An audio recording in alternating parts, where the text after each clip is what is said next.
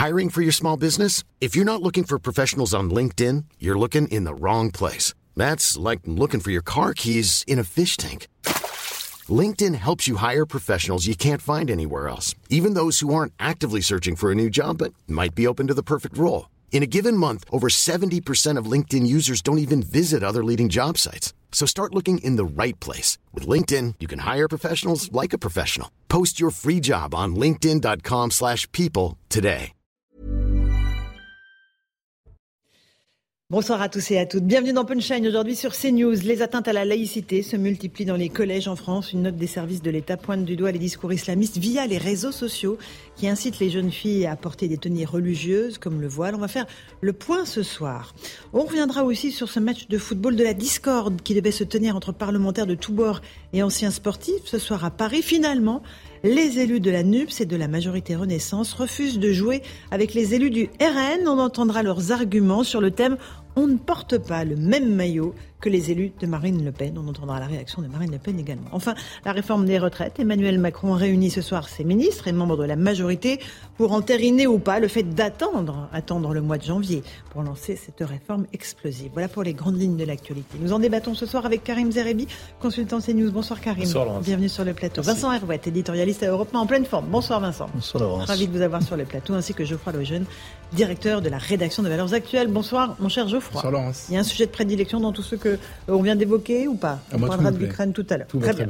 Alors on va commencer peut-être par le, un, un tout petit mot sur la sécurité avec ces violences urbaines à Alençon. Euh, Ça s'est passé hier soir avec une vingtaine de voitures incendiées, des tirs de mortier, 60 tirs de mortier quand même hein, sur les forces de l'ordre, c'est pas rien, on, on le note. Et euh, évidemment tout est parti d'une course poursuite dans la journée entre police et jeunes, et puis une interpellation qui a dégénéré. En fait, l'interpellation s'est bien déroulée, mais ça a provoqué euh, une réponse de la part des voyous. Explication de Maxime Lavandier. Voiture incendiée, policiers visés par des tirs de mortier. À Alençon, le quartier de la Persaigne a de nouveau été secoué par des violences urbaines dans la nuit de mardi à mercredi.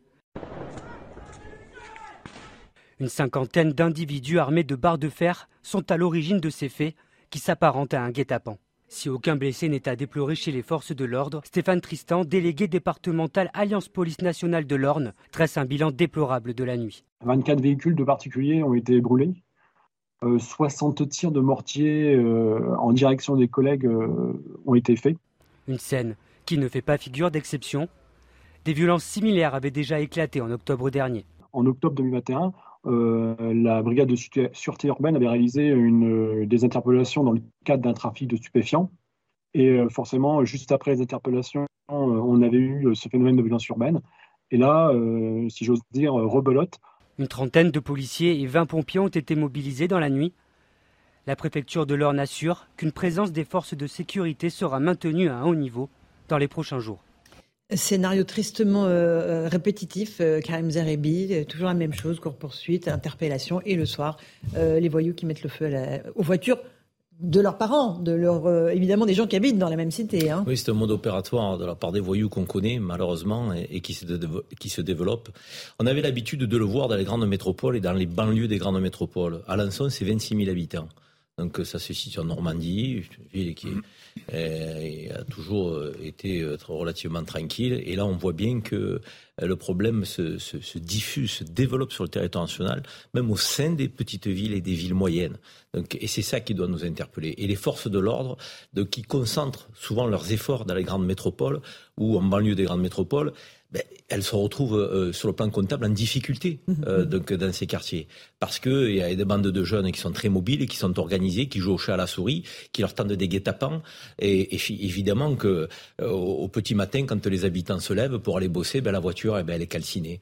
Euh, le mobilier urbain est, est complètement euh, explosé. C'est- un contexte de guérilla civile euh, que, que l'on rencontre. Et là, moi, encore une fois, je pense à la fois aux fonctionnaires de police, parce qu'ils doivent essuyer donc, des tirs de mortier, donc euh, ils risquent leur vie, euh, et puis aux habitants, parce que les habitants, euh, toujours pareil, cette poignée de délinquants que, qui sont souvent multirécidivistes d'ailleurs, hein, donc, et qui réitèrent et qui réitèrent dans un, un contexte, un sentiment d'impunité qui semble n'avoir peur de rien, ni de la police, ni de la justice. À un moment donné, il va falloir effectivement que lorsqu'on on met la main sur un récidiviste, on soit très très sévère euh, pour que ça se sache. Mmh. Geoffroy Lejeune, sur cette situation à Alençon, mais qu'on retrouve régulièrement dans tel ou tel quartier un peu compliqué des villes moyennes et grandes. Bah, c'est carrément raison, vous avez raison de, de, tous les deux de dire quand même, de préciser que c'est pas uniquement les villes moyennes et grandes et que Alençon c'est une petite ville. Peut-être la nouveauté depuis une dizaine d'années, c'est ça, c'est que ça s'étend maintenant à, à d'autres d'autres types de, de, communes. Ensuite, il y a énormément de choses à dire. En effet, quand on voit le profil, alors on le connaît pas en l'espèce, mais quand on voit le profil des gens qui font ce genre de choses, euh, on a envie, on, on, a envie d'espérer, d'appeler de nos voeux une justice qui, euh, puisse exécuter euh, les peines prononcées, parce que je suis, pense même pas que ce soit un problème de, sévérité ou pas de la justice. Le code pénal prévoit absolument tout ce qu'il faut pour empêcher que ces gens soient dans la nature et qu'ils connaissent ce sentiment d'impunité. En revanche, ce qui est certain, c'est que même quand on décide de punir un délinquant, on a eu ce débat ici maintes et maintes fois, il y a souvent pas les moyens de faire exécuter cette peine. Ça, c'est la deuxième chose. Puis, si vous voulez, en fait, c'est une guerre de territoire, tout simplement. En fait, il y a une interpellation, donc euh, il faut riposter parce que sinon, on va donner l'impression que la police a gagné. C'est vraiment une guerre entre euh, entre les institutions et mhm. l'État et des gens qui considèrent que l'État c'est eux à l'endroit où ils sont installés. Ça me fait penser. Moi, j'ai regardé ce week-end le, film Athéna qui fait beaucoup parler en ce moment sur euh, sur une plateforme et un film de Romain Gavras qui met en scène de manière extrême parce que c'est oui, je, ne sais pas si on peut on a accès à ces images, mais on voit des policiers en formation tortue qui se voilà qui prennent des tirs de mortier, des tirs de mortier, ça dure le plan séquence dure 4 ou 5 minutes, c'est ça? Bien sûr, et, puis d'ailleurs, le plan séquence se reproduit pendant tout le film, parce qu'en fait, c'est l'affrontement sur une heure et demie, quoi. Et, euh, et, et, ce qui est extrêmement intéressant, euh, je dis, c'est une guerre de territoire, c'est aussi une guerre culturelle. En fait, la vérité, c'est que ce que cherchent ces gens quand euh, ils s'en prennent à ce quartier, qu'ils mettent le feu, etc. Il faut rappeler, ça s'est passé il y a quasiment, il y a, il y a 11 mois, en octobre dernier, dans le même quartier, dans la même ville. à l'époque, c'était la même chose. Je pense qu'ils veulent envoyer le signal partout en France, dans le, les autres cités, dans les autres mhm. coins sensibles, etc., qu'ils ne sont pas laissés faire. Comme ça, il y a une forme de fierté, et ça entraîne en fait un mouvement en permanence. Et c'est pour ça que je parle de ce film Athéna. Euh, c'est un film de propagande. Hein. C'est vraiment euh, l'inverse de la réalité qui est décrite. En fait, c'est euh, l'inverse de, de, de l'autre film qu'on avait vu, Bac Nord. Bac Nord, exactement. C'est l'inverse de Bac Nord. C'est très idéologique, etc. Mais ce qui est intéressant, c'est que pour le coup, on voit bien la dimension. Les, les, la cité veut mm. montrer qu'elle a réussi à gagner sa guerre contre les policiers, et les autres cités viennent répondre à l'appel, etc. Et ça finit en guerre civile. C'est terrifiant. Et, je pense qu'aujourd'hui, il y a vraiment une guerre des images, et que ce soit aujourd'hui, ils ont gagné, mm. ils ont gagné ça. Vincent Arboite, guérilla, guerre, euh, ce sont des mots qui. Euh, la guerre euh, civile, c'est un peu, un peu vite dit. Il y a deux mots que je trouve chauds d'ailleurs, pardonnez-moi, mais je suis pas d'accord avec guerre civile mhm. et je suis pas d'accord non plus avec émeutier. On entend, c'est pas des émeutes. Hein. C'est pas des, c'est pas des gens en colère qui soudain s'abandonnent. Mhm. Mhm. à leur rage et vont cogner, descendre dans la rue. Parce qu'ils ont faim pas du tout. C'est très organisé. C'est très organisé. C'est pas des, c'est pas l'acte de, d'émeutier. C'est une milice. Ce sont des, des miliciens aux ordres de, de, trafiquants. Parce que les gens qui ont été arrêtés, euh, c'est à Alençon, mais c'est le quartier de Persienne. Vous en avez des quartiers comme ça un peu partout, à Nantes, c'est Malakoff, euh, Bellevue, etc. C'est Persienne. Bon. Et dans ce quartier-là, effectivement, il y a un sentiment d'appartenance à un territoire, les fameux territoires perdus. Ils n'ont pas été perdus pour tout le monde, ils sont tenus. Ce sont des territoires qui sont tenus. Mmh. Et à partir du moment où vous attaquez au trafic, aux trafiquants, etc., ben vous avez la riposte de la milice qui est aux ordres de ces petits chefs. Et moi, ça me fait pas penser, ça me fait pas, parce que bon, c'est, ma référence elle est ailleurs, c'est au Mexique, vous avez euh, comme ça la, la, la, police, puis après la police militaire, puis après l'armée hein, qui se bat contre mhm. les narcos. Les narcotrafiquants, c'est une, là, une, ça ressemble plus à une guerre civile parce que mhm. ce sont des dizaines de milliers de morts, des dizaines de milliers de morts dans un État moderne étape pour le Mexique, c'est pas un petit, un petit pays d'Amérique latine, c'est une grande, c'est un grand pays, une grande nation avec une économie puissante, bon, etc. Et vous avez des, des, gangs qui se sont, qui ont leur territoire, qui ont établi leur, leur domaine, et il n'est pas question d'aller empiéter, d'aller leur mm. marcher sur les pieds. Quand la police de d'Alençon euh, rentre dans Persienne et chope euh, deux trafiquants, eh bien, elle peut s'attendre effectivement à avoir un effet de, de riposte. Alors, si derrière la justice n'est pas au rendez-vous, ni l'exécutif, Bon, ben ça s'aggravera, hein, il n'y a aucun doute. J'ai un point d'accord avec Geoffroy sur euh, la non-effectivité des, des, des, peines qui sont prononcées, et ça, c'est un véritable sujet. Mm-hmm. Moi, j'aimerais entendre le gouvernement, à un moment donné, euh, se mobiliser sur cette question, parce que si on a une loi d'orientation et de moyens pour la police nationale qui est de l'ordre de 15 milliards, dont 8 milliards va aller sur le cyber, euh, cyber euh, sécurité, il faut quand même le préciser. C'est important la cybersécurité, mais plus de la moitié de cette somme va aller sur la cybersécurité. Or, on sent bien que là, on a quand même besoin de voir du bleu, et dû voir du bleu en supériorité comptable par rapport à des groupes de délinquants qui leur tendent des pièges aux, quatre coins de leur quartier. Donc ça, c'est le premier point. Le deuxième point, euh, c'est, je ne pense pas qu'il y ait une dimension euh, culturelle aussi prononcée que tu l'évoques, parce que 98% des habitants des quartiers donc euh, subissent. Euh, je crois qu'on on a beaucoup plus affaire à des groupes de délinquants qui sont aujourd'hui des délinquants, on va dire organisés pour des trafics de stupéfiants, mais qui peuvent devenir des, gangs qui ressembleraient. Alors moi, je, je, je connais Marseille hein, et je sais que ce que ça devient, ça devient un peu le sud de l'Italie, ça devient un peu Naples. Euh, et, et, ça, c'est très dangereux. Je crois qu'on est sur cette pente, pente glissante dans un certain nombre de quartiers. On n'a rien réussi à Marseille, quoi. On n'a pas cassé les trafics. Non, mais, mais pas du tout. On n'a pas cassé les trafics. Euh, le trafic se développe à Marseille. On a de plus en plus de règlements de compte, de gens qui, euh, qui se confrontent, euh, de quartiers qui se font la guerre des territoires, des habitants qui, encore une fois, sont pris en otage et des fonctionnaires de police qui font ce qu'ils peuvent. mais la réalité, c'est que ce, ce trafic, ce gangstérisme, cette mafia se développe et s'organise plus vite euh, que, que l'État républicain ne riposte. Euh, quand un, un, fonctionnaire de police, avec ses équipes, enquête pendant six mois, fait tomber un réseau dans un quartier, 72 mhm. heures après, il y en a un autre qui est en place. Donc une enquête de six mois, vous faites tomber les têtes euh, de pont, et vous avez 72 mm. heures après une nouvelle équipe qui est en place. Donc ils ont un peu le sentiment, pardonnez-moi l'expression, de pisser dans un violon. Donc ils se découragent pas, ils sont toujours aussi motivés, mais il va falloir quand même qu'on s'interroge. Donc cette drogue-là, qui est la gangrène, qui est le cancer de ces quartiers, qui prend en otage les habitants, qui mobilise les forces de l'ordre, c'est 500 millions par an d'euros mm. euh, d'investissement de forces de l'ordre dans ces quartiers pour le trafic de drogue. Et, et sur Marseille, le trafic de drogue, c'est 350 millions d'euros par an. Je ne sais pas si vous imaginez comment on sort de là euh, si on n'y va pas de manière, de manière, massive, avec une, sévérité extrême et des moyens policiers aussi importants. Si on ne fait pas, on s'en sortira pas. On continue ce débat dans un instant. Juste, il est à 17h, on est en direct sur CNews. C'est le rappel des titres de l'actualité avec Mathieu Devez.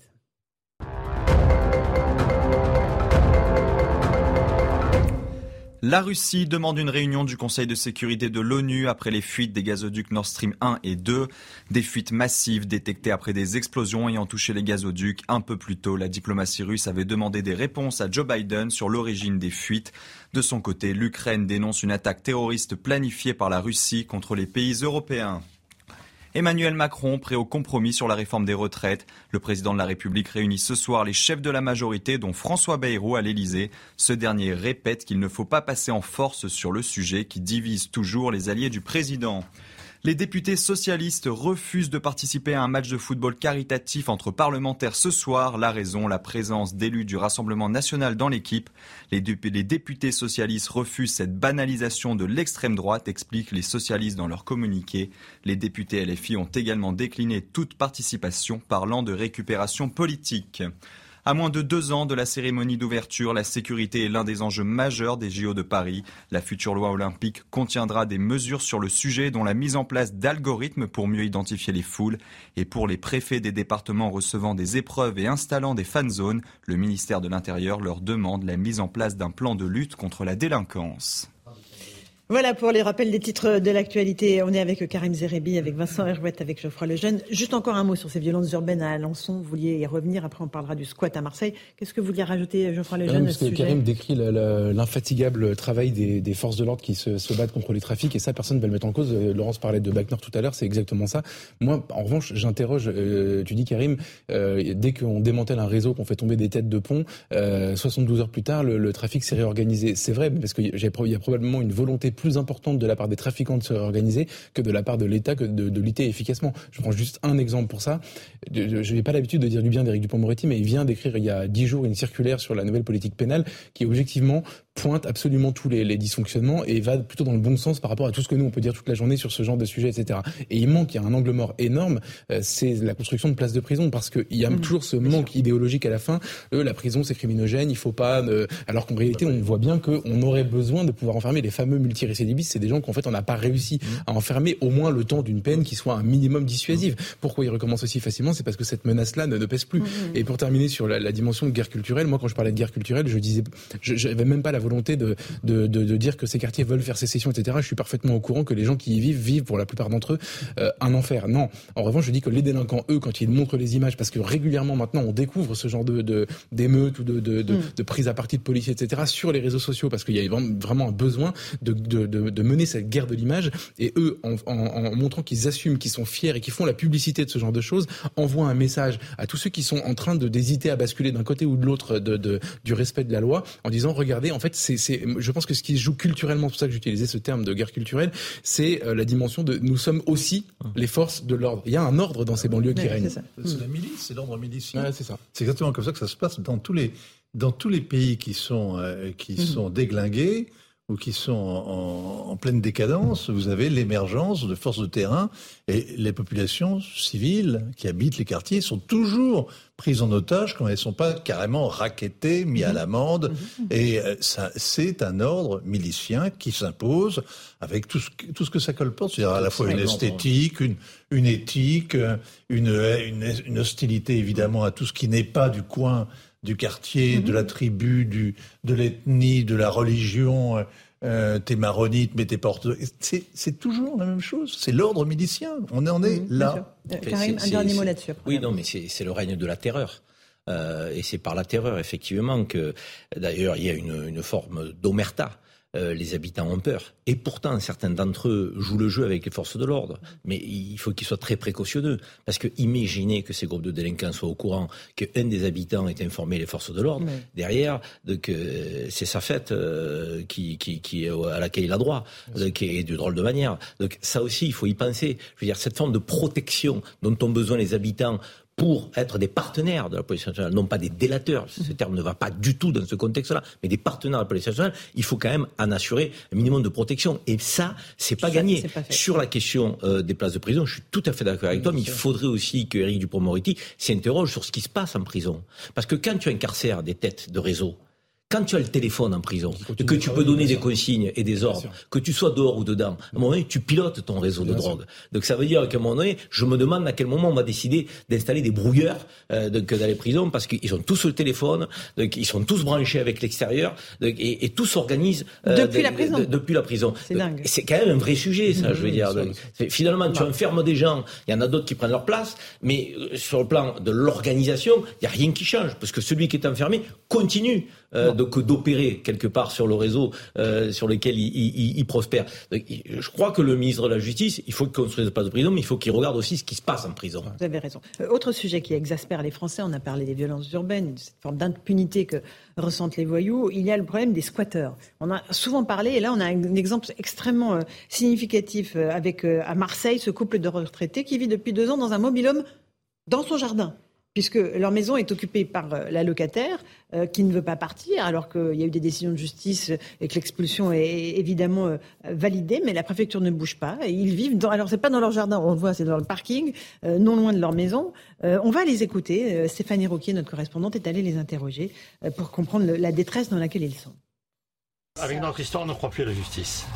on n'y croit plus, on n'y croit plus du tout. On se dit, est-ce qu'on aurait, c'est vrai que notre avocat nous a dit surtout pas, est-ce qu'on n'aurait pas dû faire autrement? Est-ce qu'on n'aurait pas dû, dès le début, de faire venir une équipe de, et, la faire, et la faire partir manu, manu militari. Mais bon, nous, nous, ce ah qu'on a voulu, on, a 70 ans tous les deux, on n'a jamais eu de problème avec la justice. Donc, ce qu'on a voulu, c'est faire les choses dans les règles de l'art. Et on se rend compte qu'en face de nous, il y a des gens qui sont malhonnêtes, parce que cette femme-là, elle est pas honnête elle n'est pas honnête du tout. Quand vous voyez au bout de deux ans et demi, elle saisit le juge pour demander une prolongation de six mois, il ne faut pas exagérer. Au bout de deux ans et demi, là, on arrive au bout du rouleau, on n'en peut plus, donc.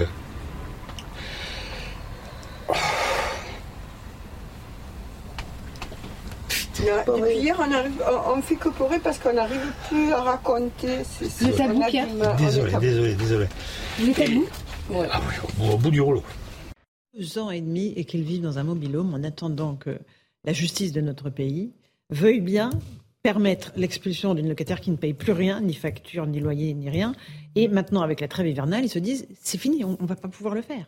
Mais quand est-ce que la loi va protéger les, les, les, propriétaires dans ce pays? Alors, vous aurez tous la parole sur le sujet. Karim, commencez. J'ai toujours envie de croire en la République parce que je pense que c'est le régime politique qui peut nous permettre de vivre en toute euh, sérénité. Mais quand je vois des cas pareils, j'avoue que je me dis comment on peut être aussi impuissant du côté de la loi. Comment on peut être autant euh, en difficulté à ne pas défendre les vraies victimes. Comment on peut être aussi long, aussi lent face à une telle injustice Pourquoi aussi peu de réactivité? On a affaire à des gens qui, certainement toute leur vie, ont payé euh, pour avoir un bien. C'est pas des gens qui sont euh, richissimes et qui croulent sous, sous les moyens. On le voit bien. Et souvent, c'est le cas. Ce sont des gens qui ont payé toute leur vie pour avoir un petit bien à la retraite, être tranquille, ne pas avoir de mm. loyer à payer, avoir leur petit chez soi. Euh, et ils arrivent et ils sont squattés. Leur, leur, ils, ont ils, ont fait une location à cette personne. Oui, mais cette personne. Et ça fait deux ans et demi qu'ils lui demandent de partir. Cette personne ne paye, ne paye pas le loyer et, et, ne part pas. Il va falloir à un moment donné que la loi se mette du côté des victimes et que force revienne euh, donc à la loi. C'est pas possible ça. c'est pas possible qu'on soit long, qu'on soit aussi impuissant. Moi, ça me scandalise ah, quand ça, serait nos, ça serait nos parents dans un mobilhome, mais, euh, mais, mais franchement, ce genre d'injustice va à un moment donné pousser les gens, et on ne l'incite pas, évidemment qu'on ne l'incite pas, à, aller déloger la personne de la maison eux-mêmes. Ce qu'il faut évidemment pas faire. C'est ce qui peut arriver. C'est euh, tellement injuste, c'est tellement fou ce qui se passe. tout est, toute la justice a fait son, son travail, et il ne se passe rien. C'est pas la justice, le, le, problème c'est le préfet. Oui, c'est le préfet. Le problème c'est l'exécutif. C'est de faire appliquer la loi. Bon, déjà, moi, j'ai toujours, pardonnez-moi, mais j'ai toujours un peu de réserve quand j'entends des gens me dire hein, qu'ils ont confiance dans la justice de leur pays faut n'avoir jamais. Ah oui, ils disent qu'ils ont plus confiance. Hein. Oui, il faut n'avoir jamais approché de près la justice pour pouvoir dire une chose, une chose pareille. Hein. Il faut, ou alors, il faut être véritablement euh, euh, un politicien particulièrement retors pour dire une chose euh, aussi fausse. évidemment, il ne faut pas avoir trop confiance dans la justice. Évidemment que la propriété privée en France n'est pas forcément sacrée, respectée, etc. Mais quand vous êtes en face d'un desperado, quelqu'un qui est parfaitement de mauvaise foi vous êtes comme le, pot de fer et le pot de terre et vous n'avez pas grand-chose à attendre des pouvoirs publics. Alors, mm. vous appelez euh, le, vrai pouvoir médiatique à la rescousse. Les caméras. Vous pleurez, vous non, mais les caméras sont le dernier ressort. Vous mettez ça en scène. Ça marche ou ça marche pas. Moi, j'ai connu des gens qui ont attendu pendant des années de pouvoir récupérer euh, le bien dans lequel ils avaient mis toutes leurs économies et qui était squatté. Il n'y avait rien à faire. Ils étaient squattés par le DAL. En l'occurrence, ah, c'était bah politique. Alors, c'était totalement verrouillé mmh, et ils n'ont jamais récupéré, leurs biens. Et pas d'indemnité et d'indemnisation. Moi, j'ai fait le papier pour, pour Capital et c'était il y a, il y a 15 ans. Ça, ne s'est pas arrangé. Mmh, mmh. Bon, mais le, le, problème de ces braves gens, c'est pas la justice, c'est la, c'est là, c'est l'exécution. L'exécution de la décision de justice. Oui, c'est ça, vous avez raison. Je crois le jeune sur cette situation. Euh, mais il y a aussi un problème, c'est. Qui n'est pas UBS, qui est terrible. C'est vraiment terrible, il n'y a pas de mots, mais, mais en fait, pas, ce n'est pas uniquement un problème d'exécution de, de, la loi, c'est aussi un problème de loi tout court, parce qu'il y a certaines situations UBS qui sont rendues possibles par la loi. En fait, aujourd'hui, évidemment, on, on, regarde ça, on se dit, mais cette société marche sur la tête. Il n'y a rien à dire de plus. Sauf que, euh, sauf que de, de, déjà, ils réussiront pas forcément à récupérer tout de suite leur logement. Ça va dépendre de beaucoup de choses. C'est très compliqué. C'est une course contre la montre. Euh, ça dépend en effet du préfet, etc.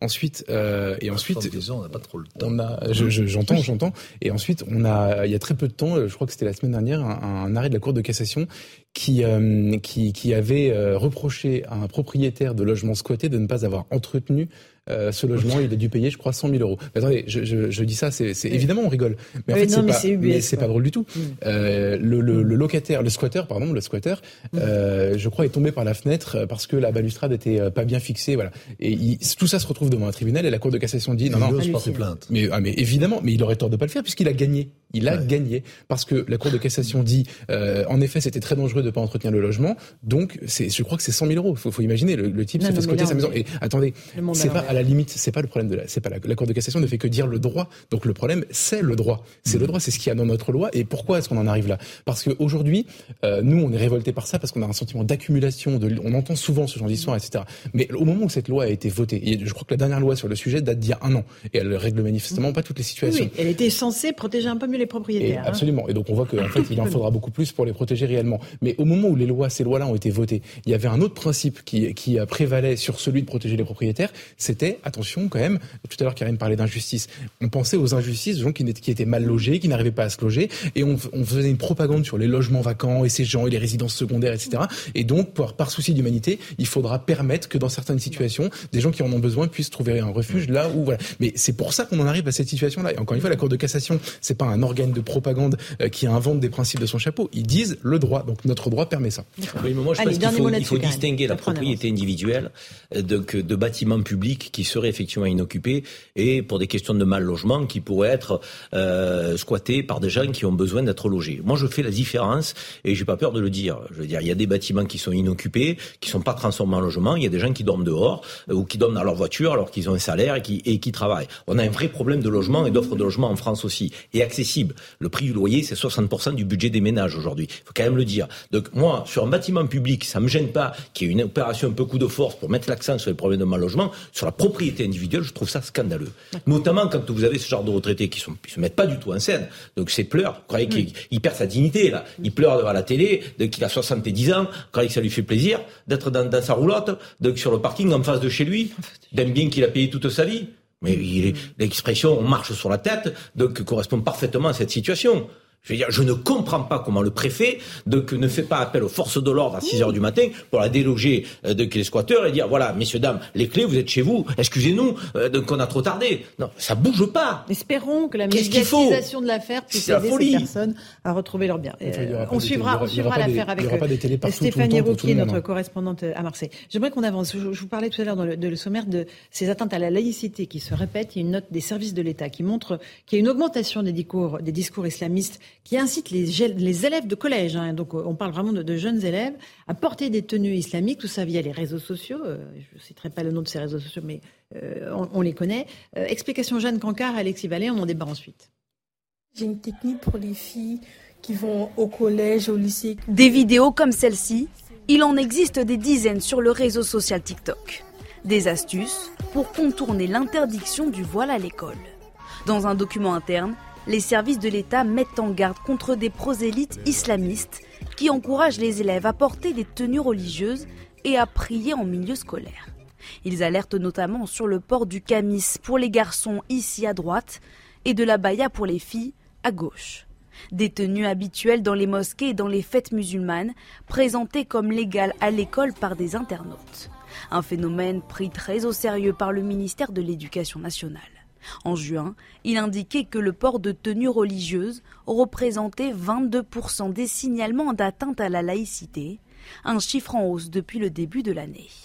Autre constat des services de l'État, des comptes anonymes incitent les élèves à aller au conflit en témoignant de situations islamophobes, notamment lorsque des jeunes filles se voient refuser l'entrée de leur établissement scolaire à cause du voile.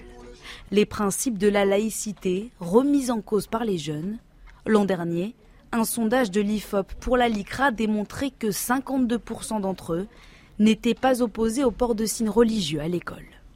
Euh, Geoffroy Lejeune, euh, on, voit qu'il y a une offensive, hein, évidemment, qui passe par les réseaux sociaux, qui vise un public très jeune, euh, qui, doit, qui veut tester en permanence la loi sur la laïcité, l'interdiction du port de signes religieux dans l'enceinte des, des, collèges et des lycées. C'est quelque chose qui est pensé, organisé et euh, vraiment euh, qui euh, veut porter atteinte à la laïcité En fait, je pense que toutes les stratégies de provocation de nos institutions et toutes les stratégies d'entrisme, etc., sont des choses extrêmement pensées. D'ailleurs, il y a des penseurs de ça, ils ont écrit sur le sujet, etc. Et que les, les, euh, c'est pas l'opération du Saint-Esprit, si j'ose dire, qui euh, décrète tout à coup ce genre d'offensive. Il y a évidemment une une volonté euh, de, de, voir jusqu'où nous pouvons aller. Et je pense qu'on est attaqué quand on est très faible. Et je pense qu'aujourd'hui, nous sommes jugés par les, les, gens qui font de la propagande islamique ou alors par les par les, les, les plus intégristes de nos compatriotes. Euh, nous sommes jugés très faibles en ce moment.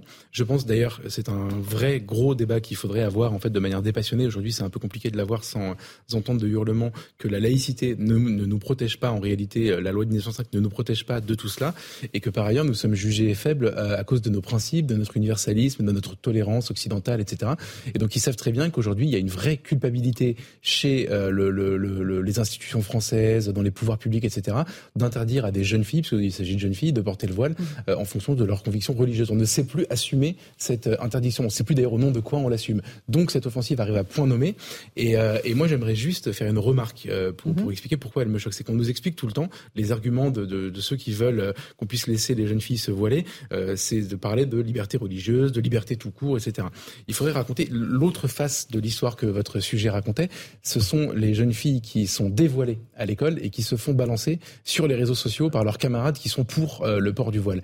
Elles vivent un calvaire. Euh, pour le coup, leur choix à elles, a priori, est plutôt de ne pas se voiler. Et, euh, et ça existe exactement dans l'autre sens, chose qu'on dit un peu moins. Et moi, je trouve ça particulièrement, euh, particulièrement révoltant. Et, et ensuite, je pense que tant qu'on n'aura pas un discours super ferme et, et, et sans aucune possibilité de négociation, aucune, on continuera Oui, à subir a- ce genre oui, d'assaut. A priori, il n'y a pas de. La loi, c'est la loi. euh, Ah non, mais deux choses très intéressantes ce que, ce que vous racontez, parce que c'est vrai, il y a déjà une sorte de petite police islamique de la, de la, de la vertu et de la répression du vice, comme à Téhéran, qui est flic, effectivement, euh, les enfants, paraît-il, dans les cours de récréation. Moi, je suis très frappé du, du fait que s'il y a ce flou au sommet de l'État, s'il y a une sorte d'hésitation, s'il y a une sorte de, de, en permanence, c'est vrai, une forme de culpabilisation, en tout cas le besoin de s'en justifier, de dire qu'il faut expliquer, alors que c'est pas expliquer, c'est imposer. Pourquoi? Parce que à l'échelon européen, et Dieu sait si nos élites sont pro-européennes, veulent toujours plus d'intégration, l'exemple vient d'en haut et l'exemple est calamiteux. Vous avez euh, cette semaine le prix de l'enseignement innovant euh, qui est décerné par la Commission européenne. Oui, et on va en donc ils en font la publicité. Qu'est-ce qu'on voit sur la publicité Une petite On fille voilée. Une petite fille, c'est même pas une jeune fille, c'est une, petite, fille. On hein va voir l'image, qui est qui est euh, vous avez l'image formidable qui est voilée euh, le cou ben voilà le cou euh, comme les cheveux c'est-à-dire vraiment Oui. de la manière Et c'est une rigoureuse petite fille, là. On ne parle pas d'une adolescente. Hein. hein, et qui est donc donné voilà c'est l'exemple qui est donné or c'est pas un accident c'est pas un hasard c'est systématique de la part des institutions européennes c'est une politique délibérée continue, soutenue, hostile par principe à tout ce que nous entendons, nous, comme liberté, comme laïcité, etc. Alors, euh, Karim, sur ces euh, questions de laïcité. Alors, il y a à la fois des adolescents qui testent les limites, mais dessous, il y a une vraie stratégie politique.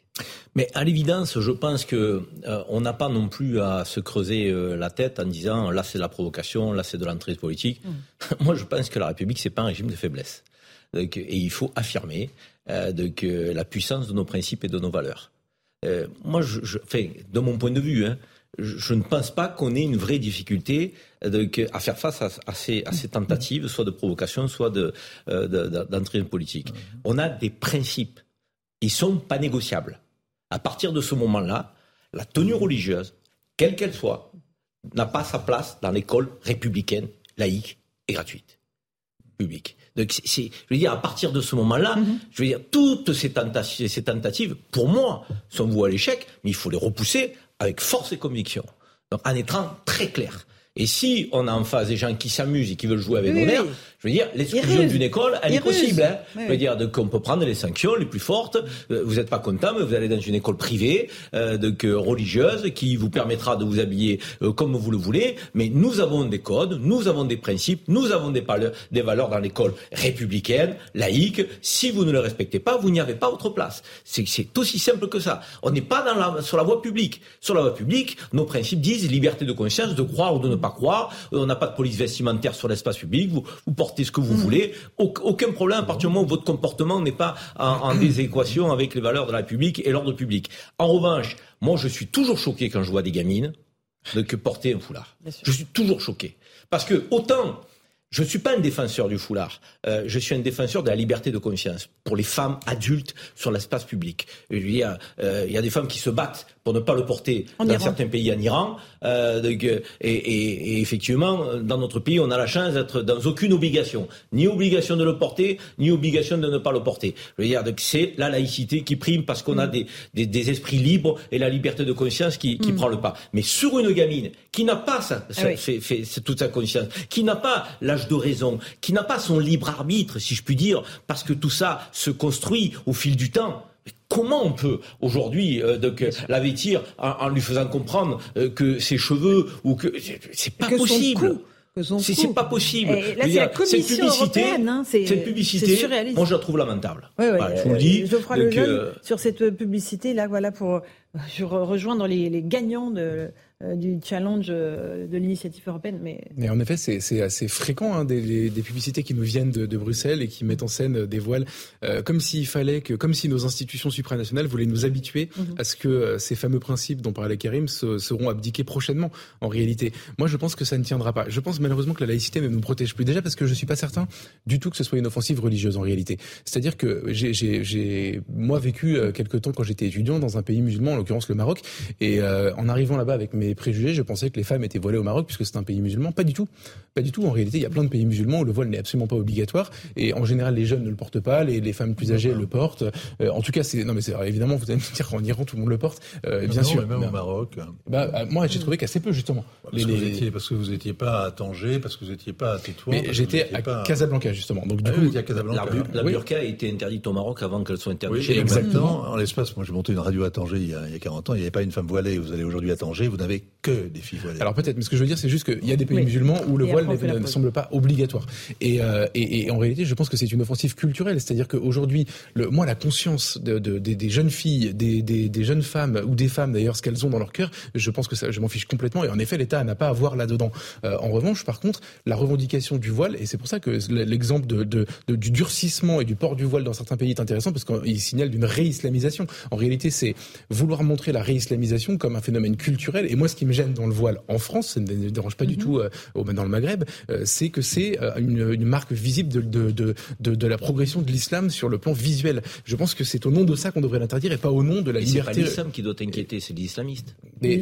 Non, non, non, parce que justement, justement, c'est pire que ça. C'est, je suis pas inquiet de l'islam. Je pense juste que la France n'est pas un pays musulman et que c'est ça qu'il faut pouvoir Certes, dire. Mais il y a des musulmans. Oui, il y a des musulmans. Et qui peuvent pratiquer en appliquant les principes de la laïcité. À la française mmh. Ou à l'occidentale. En appliquant les principes de la laïcité. Oui, mais justement, c'est la à la française. Bon, allez, on fait une petite pause. On se retrouve dans un instant dans Punchline sur CNews. Euh, on continuera à parler euh, euh, de sujets de laïcité euh, et on parlera aussi euh, de sécurité. À tout de suite dans Punchline. 19, 17h30 pile, on se retrouve sur CNews dans Punchline. Tout de suite, le rappel des titres de l'actualité avec Mathieu Devez.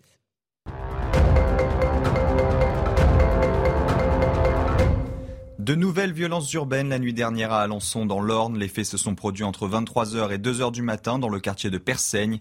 Une trentaine d'individus ont attiré les forces de l'ordre dans un guet-apens. Des policiers ont été visés par des tirs de mortier d'artifice et une vingtaine de véhicules ont été brûlés. Selon la police, ces violences sont la conséquence d'un nouveau refus d'obtempérer.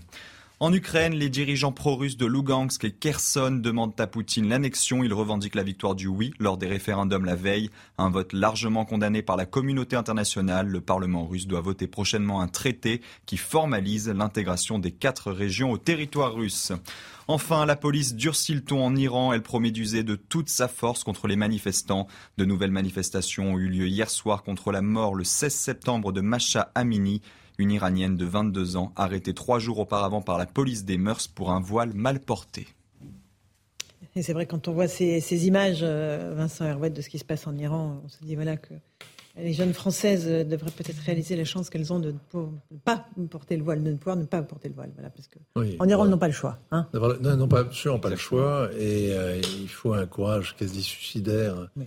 de la part de ces, euh, de ces jeunes femmes pour se couper les cheveux, pour s'exhiber, sortir en cheveux dans la, vie, dans la, dans la ville et, prendre et des brandir balles. leur foulard. Et, et, et, prendre des balles. Hein. Et ça fait euh, pratiquement 40 ans que euh, cette loi d'airain a été imposée par la République islamique et que de proche en proche, à partir de ce petit foyer chiite, un petit foyer, c'est un grand pays, hein, oui, l'Iran, mais bon, on ne sait jamais que, que, une, toutes ces, ces, ces 10%, du, même pas 10% du, du monde islamique, ça s'est répandu euh, dans l'ensemble, euh, mmh. en Asie, en Afrique, euh, dans, au Maghreb, mmh. et ici, et pas simplement d'ailleurs, c'est marrant, parce qu'il y a non seulement le voile islamique s'est répandu partout, imposé par Khomeini au troisième, à la troisième année de son, de son, de son règne, pourrait-on dire, à partir de 82, mais toute une esthétique, la barbe de la barbe mmh. de, de, de, de 15 jours mmh. que portent les que portaient les les les Pasdar et les les mmh. Hezbollahistes s'est répandue elle aussi comme une espèce de suicide de vertu chez les hommes qui avant avaient le visage glabre notamment en un mot Vincent ces, ces émeutes hein. ces, ces, manifestations euh, elles ont le pouvoir de renverser le régime? On voudrait le croire. Euh, malheureusement, c'est déjà arrivé. C'est déjà arrivé deux fois. Ça a été euh, réprimé dans la révolution. Ce qui est très curieux, ce qui est curieux dans l'histoire, c'est qu'il y a quand même des gens qui ont pris position, des officiels contre cette police de la vertu là, qui est faite, qui est exercée par par des pour la plupart sont des femmes hein, qui, qui font régner, qui est, qui est évidemment euh, bornée, qui est évidemment arbitraire, qui est détestée. Euh, et, euh, qui met à l'amende essentiellement. Hein. Il n'y a plus de coups de fouet, hein, ça, ça n'arrive, ça n'arrive plus, mais il y a des mais ils ont tué la jeune euh, et un peu de prison. Hein. Un, coup de balle. un peu de prison. Mmh. Un peu de prison. Non, non, mais la jeune femme qui a été arrêtée et qui est morte, c'est pas de balle. Hein. Non, non, mais ils affirment que c'est un accident, qu'ils n'y sont pour rien, qu'ils ne l'ont même pas touché. non, non, elle n'a pas été battue officiellement. Non, mais, il y a une enquête qui est en cours quand même. Il y a les plus hautes autorités de la République islamique qui ont condamné ce qui s'est passé et visiblement cette police est sur la sellette. Sauf que le président qui vient d'être élu, lui, la défend mordicus. il est partisan de cette tendance-là.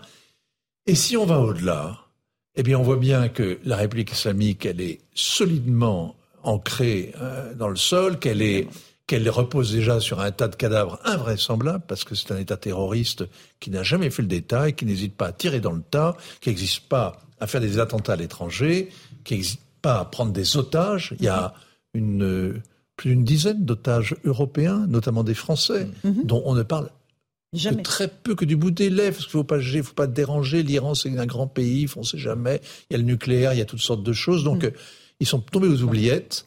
Et euh, je crains que malheureusement, ces, ces, Iraniennes soient très seules. Et qu'elles n'arrivent que à, faire bouger de façon très très euh, limitée les choses en Iran. Oui, non, mais elles sont seules en Iran et elles ont leurs frères peut-être, elles sont quand même assez seules, mais elles sont surtout seules dans le monde parce que euh, moi, j'ai pas entendu beaucoup de, de, de, cortèges de manifestants, de féministes autour de l'ambassade à Viena ou autour de.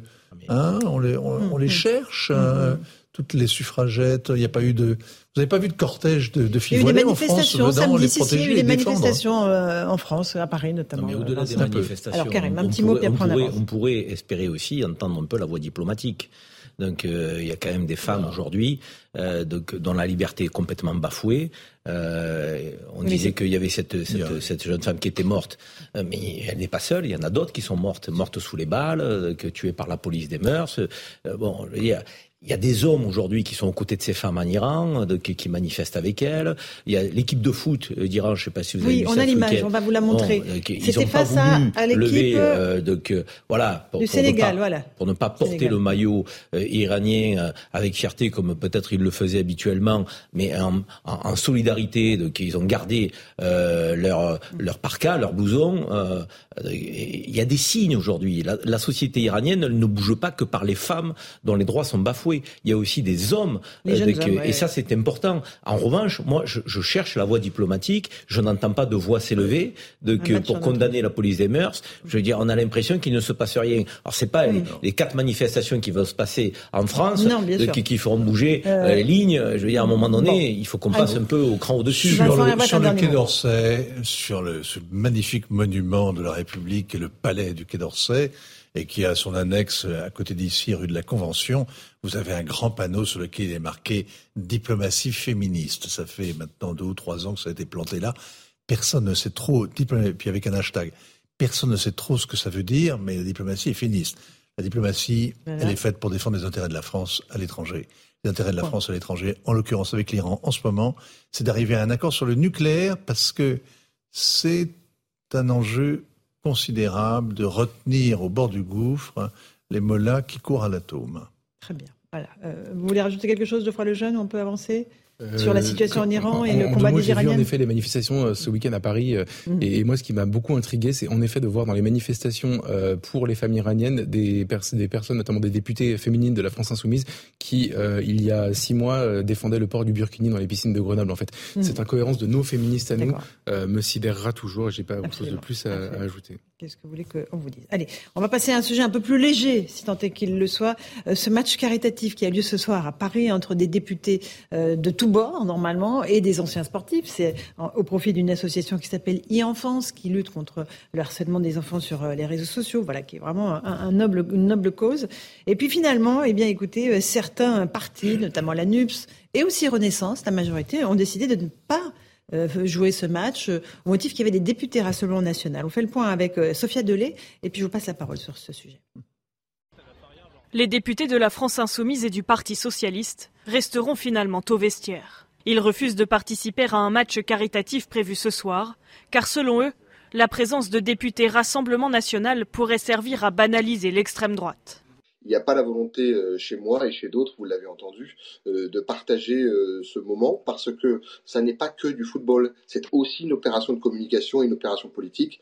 Et pour nous, il n'est pas envisageable de se retrouver dans la même équipe. Pour le co-capitaine de l'équipe des parlementaires, cette décision est une instrumentalisation politique qui n'a pas lieu d'être lors d'un événement caritatif. Voilà comment on prend en otage en otage une équipe qui vient pour la bonne cause, où on pourrait apporter euh, une image autrement plus, euh, je dirais, louable que celle parfois qu'on renvoie, et j'en suis, au sein de, de l'Assemblée. Le Rassemblement national dénonce un sectarisme regrettable de la part des députés de gauche, arguant que la cause devrait être plus importante que l'étiquette politique. Alors, qui, veut prendre la parole en premier? Geoffroy Lejeune, est-ce que c'est un triste spectacle que nous offrent les députés ou au contraire, parce que voilà, il y a des raisons de ne pas vouloir concourir sous le même maillot que le Rassemblement national Honnêtement, c'est assez consternant. Alors déjà, je vais vous raconter un petit souvenir personnel. Moi, il y a quelques années, il y a quatre ans, je crois, j'ai participé à un match de rugby euh, pour les mêmes raisons euh, mhm. contre le 15 parlementaire.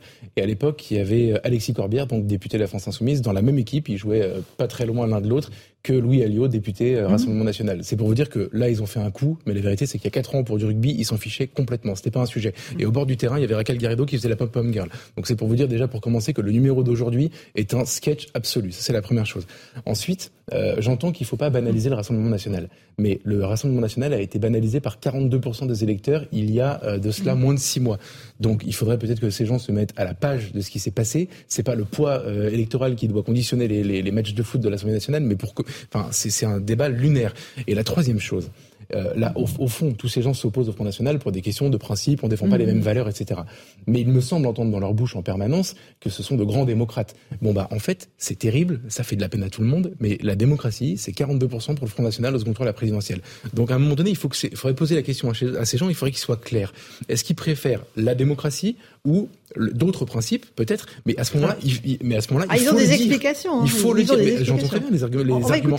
Mais, mais, juste en fait il faut assumer de dire que la démocratie passe après certains principes. Alors juste Olivier Véran porte-parole du gouvernement il était mon invité ce matin écoutez-le à ce sujet exactement. Ils ont vocation à, siéger à l'Assemblée nationale, ils ont d'ailleurs des postes à responsabilité, et le fonctionnement des institutions est respecté, et le fonctionnement des règles démocratiques est évidemment respecté, il le sera en toute occasion. Ça ne veut pas dire qu'on est copains. Et ça ne veut pas dire qu'on a des points de convergence. Et ça ne veut pas dire qu'on doit leur servir d'une manière ou d'une autre de marchepied.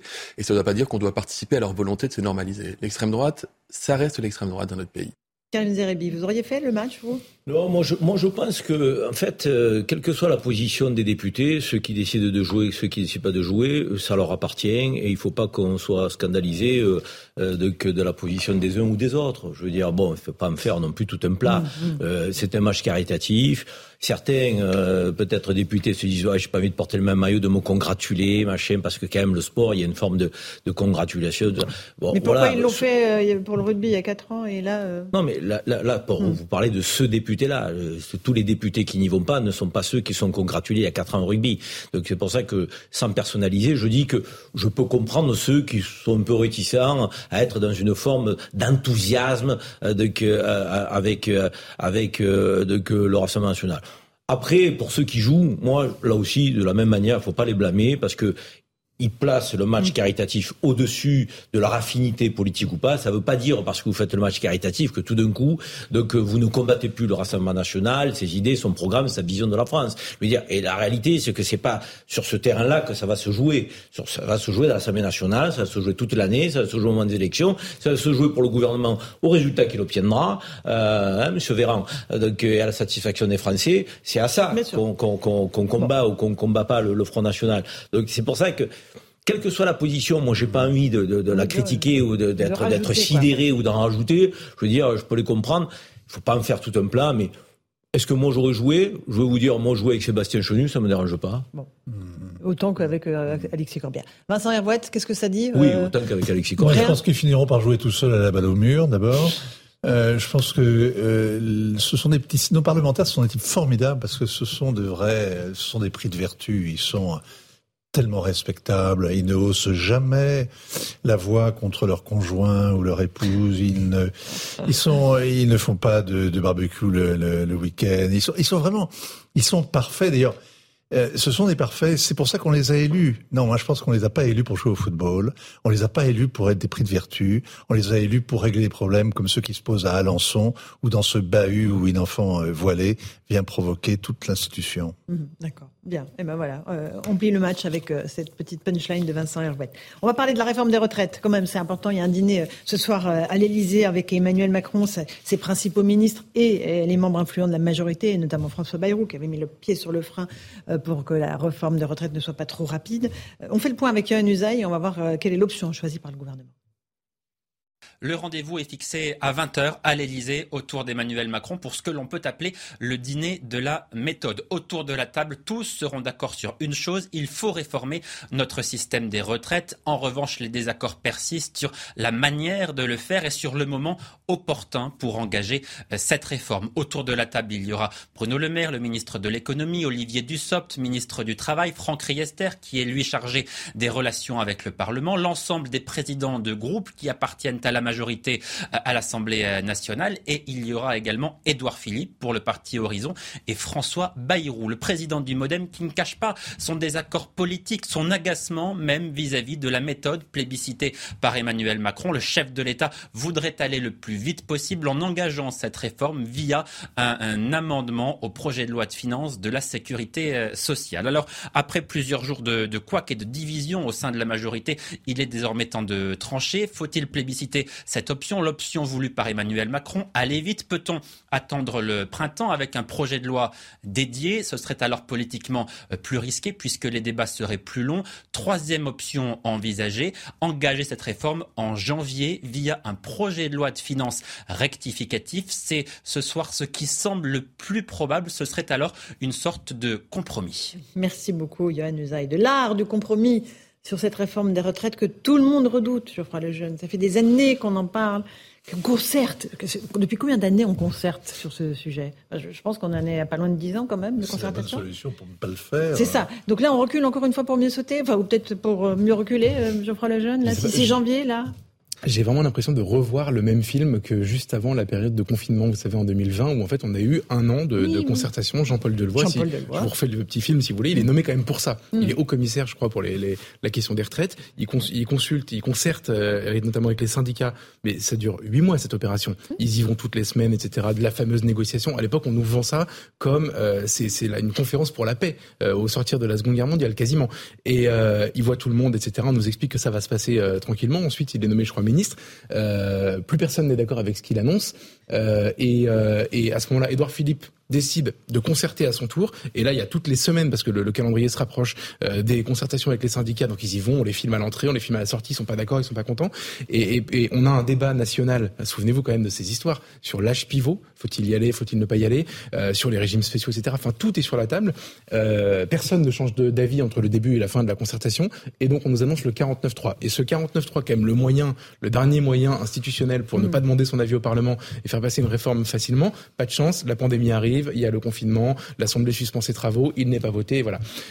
Pourquoi ça va se passer de la même manière à nouveau? Parce que déjà, moi, je ne sais toujours pas. Là, on est en train de parler de la forme, on est en train de parler du calendrier, comment Et on sait, sait toujours pas l'âge. Hein. Mais, non, mais voilà. Donc 65, 64 ans? On est déjà, ils ne sont déjà pas d'accord au gouvernement sur la forme qu'ils vont utiliser, c'est-à-dire 49.3, euh, projet de loi budgétaire, euh. Euh, ça, ça importe assez peu pour les Français.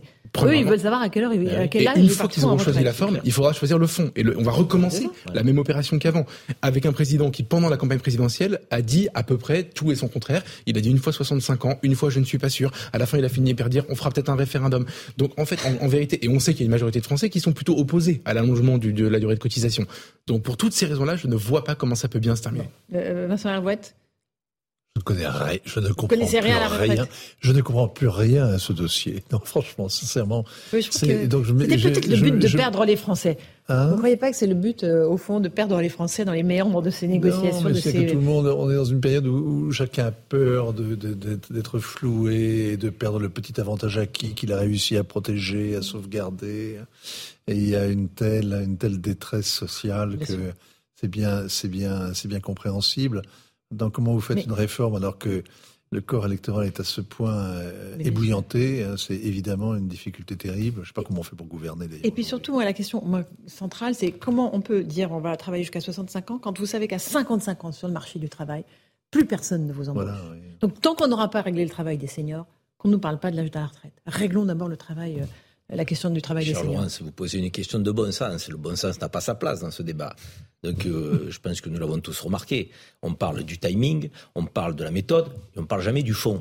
Donc, euh, Les entreprises on a un conseil, pas. on a un conseil euh, de- d'orientation de retraite euh, qui, à un moment donné, a même mis sur la table que cette retraite n'était pas aussi indispensable que ça, parce que nous avions euh, donc des réserves, et que si on faisait la réforme des retraites, c'était plus pour aller chercher des marges de manœuvre budgétaires que pour sauver le système par répartition tel qu'il est aujourd'hui. Merci, le, corps, le, un corps, le corps a, même- a même, a même décrété ça. Donc, je veux dire, de- aller dire aux Français, il va falloir travailler plus longtemps. Donc, alors que, un, vous l'avez dit très justement, à 55 ans, on vous explique que vous n'êtes plus trop bon Ah non, à quelque vieux. chose dans une entreprise. On vous dit que vous êtes vieux. Donc, euh, euh, effectivement, vous êtes frappé du quatrième âge. Euh, ensuite, euh, ça, ça nous fait pas sourire, nous, euh, parce qu'on est un peu concernés. On y est. Donc, et, et- et ensuite, derrière, euh, vous avez ces retraités qui arrivent à la retraite et qui gagnent une misère. Ça aussi, il faut peut-être qu'on en parle quand même. Évidemment. Le niveau des pensions de retraite quand vous avez travaillé toute une vie. Donc ça mérite quand même qu'on évoque, avec l'inflation, avec les pouvoirs de pouvoir d'achat, qu'avec les retraités, eux, donc mangent à leur faim, se chauffent comme ils veulent, euh, partent en voyage, font des cadeaux à leurs petits-enfants, et c'est peut-être les plus touchés euh, par les, les- les problématiques de pouvoir d'achat. Donc moi je trouve que ils ont l'art de mettre la charrue avant les bœufs. Donc ils nous refusent le débat en fait. Ils veulent pas qu'il y ait de débat de fond.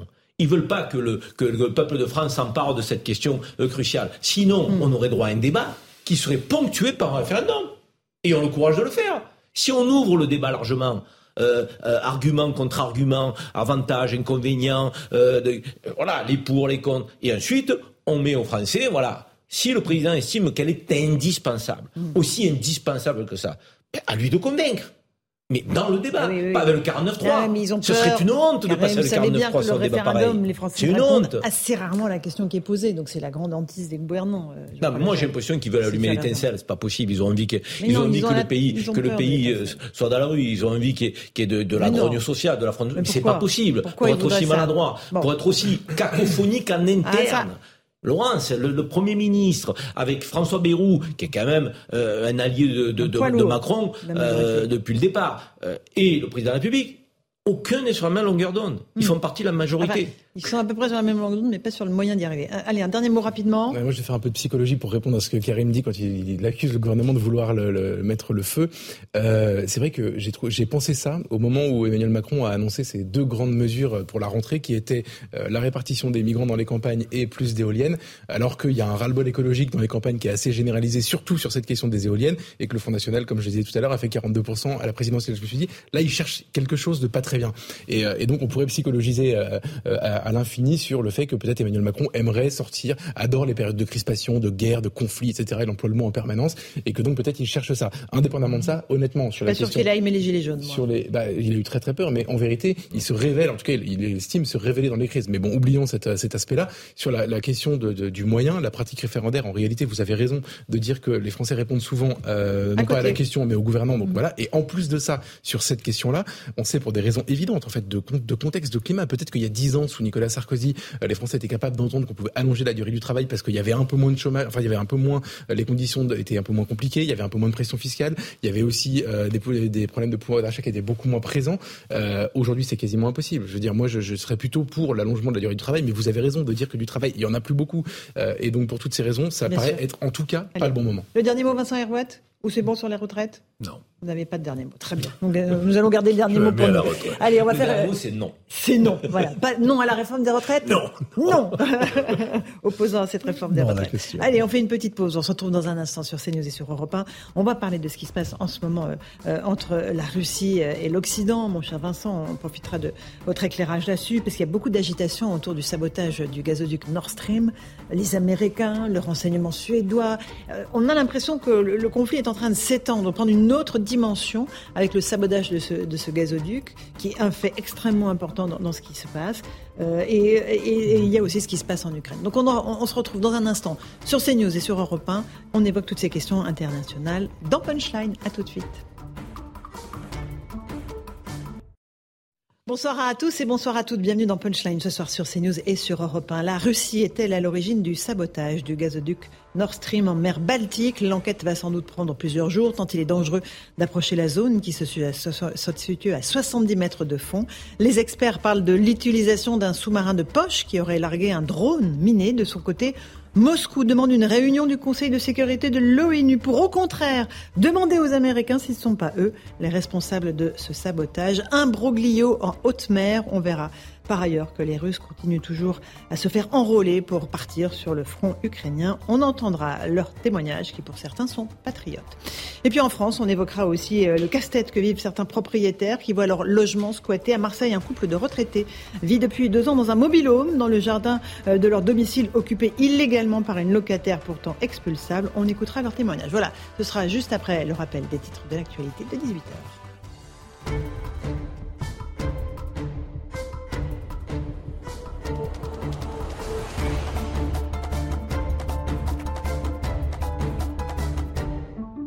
Et il est pile 18h. Bienvenue si vous nous rejoignez à l'instant sur Europe 1 et sur CNews. Emmanuel Macron prêt au compromis sur la réforme des retraites. Le président de la République et la première ministre Elisabeth Borne réunissent ce soir les chefs de la majorité, dont François Bayrou à l'Élysée. Ce dernier répète qu'il ne faut pas passer en force sur le sujet qui divise toujours les alliés du président. L'exécutif décidera d'ici la fin de la semaine s'il inclut ou non la réforme des retraites dans ses textes budgétaires. Les députés socialistes refusent de participer à un match de football caritatif entre parlementaires ce soir. La raison, la présence d'élus du Rassemblement national dans l'équipe. Les députés socialistes refusent cette banalisation, disent-ils, de l'extrême droite. Les députés France Insoumise ont également décliné toute participation.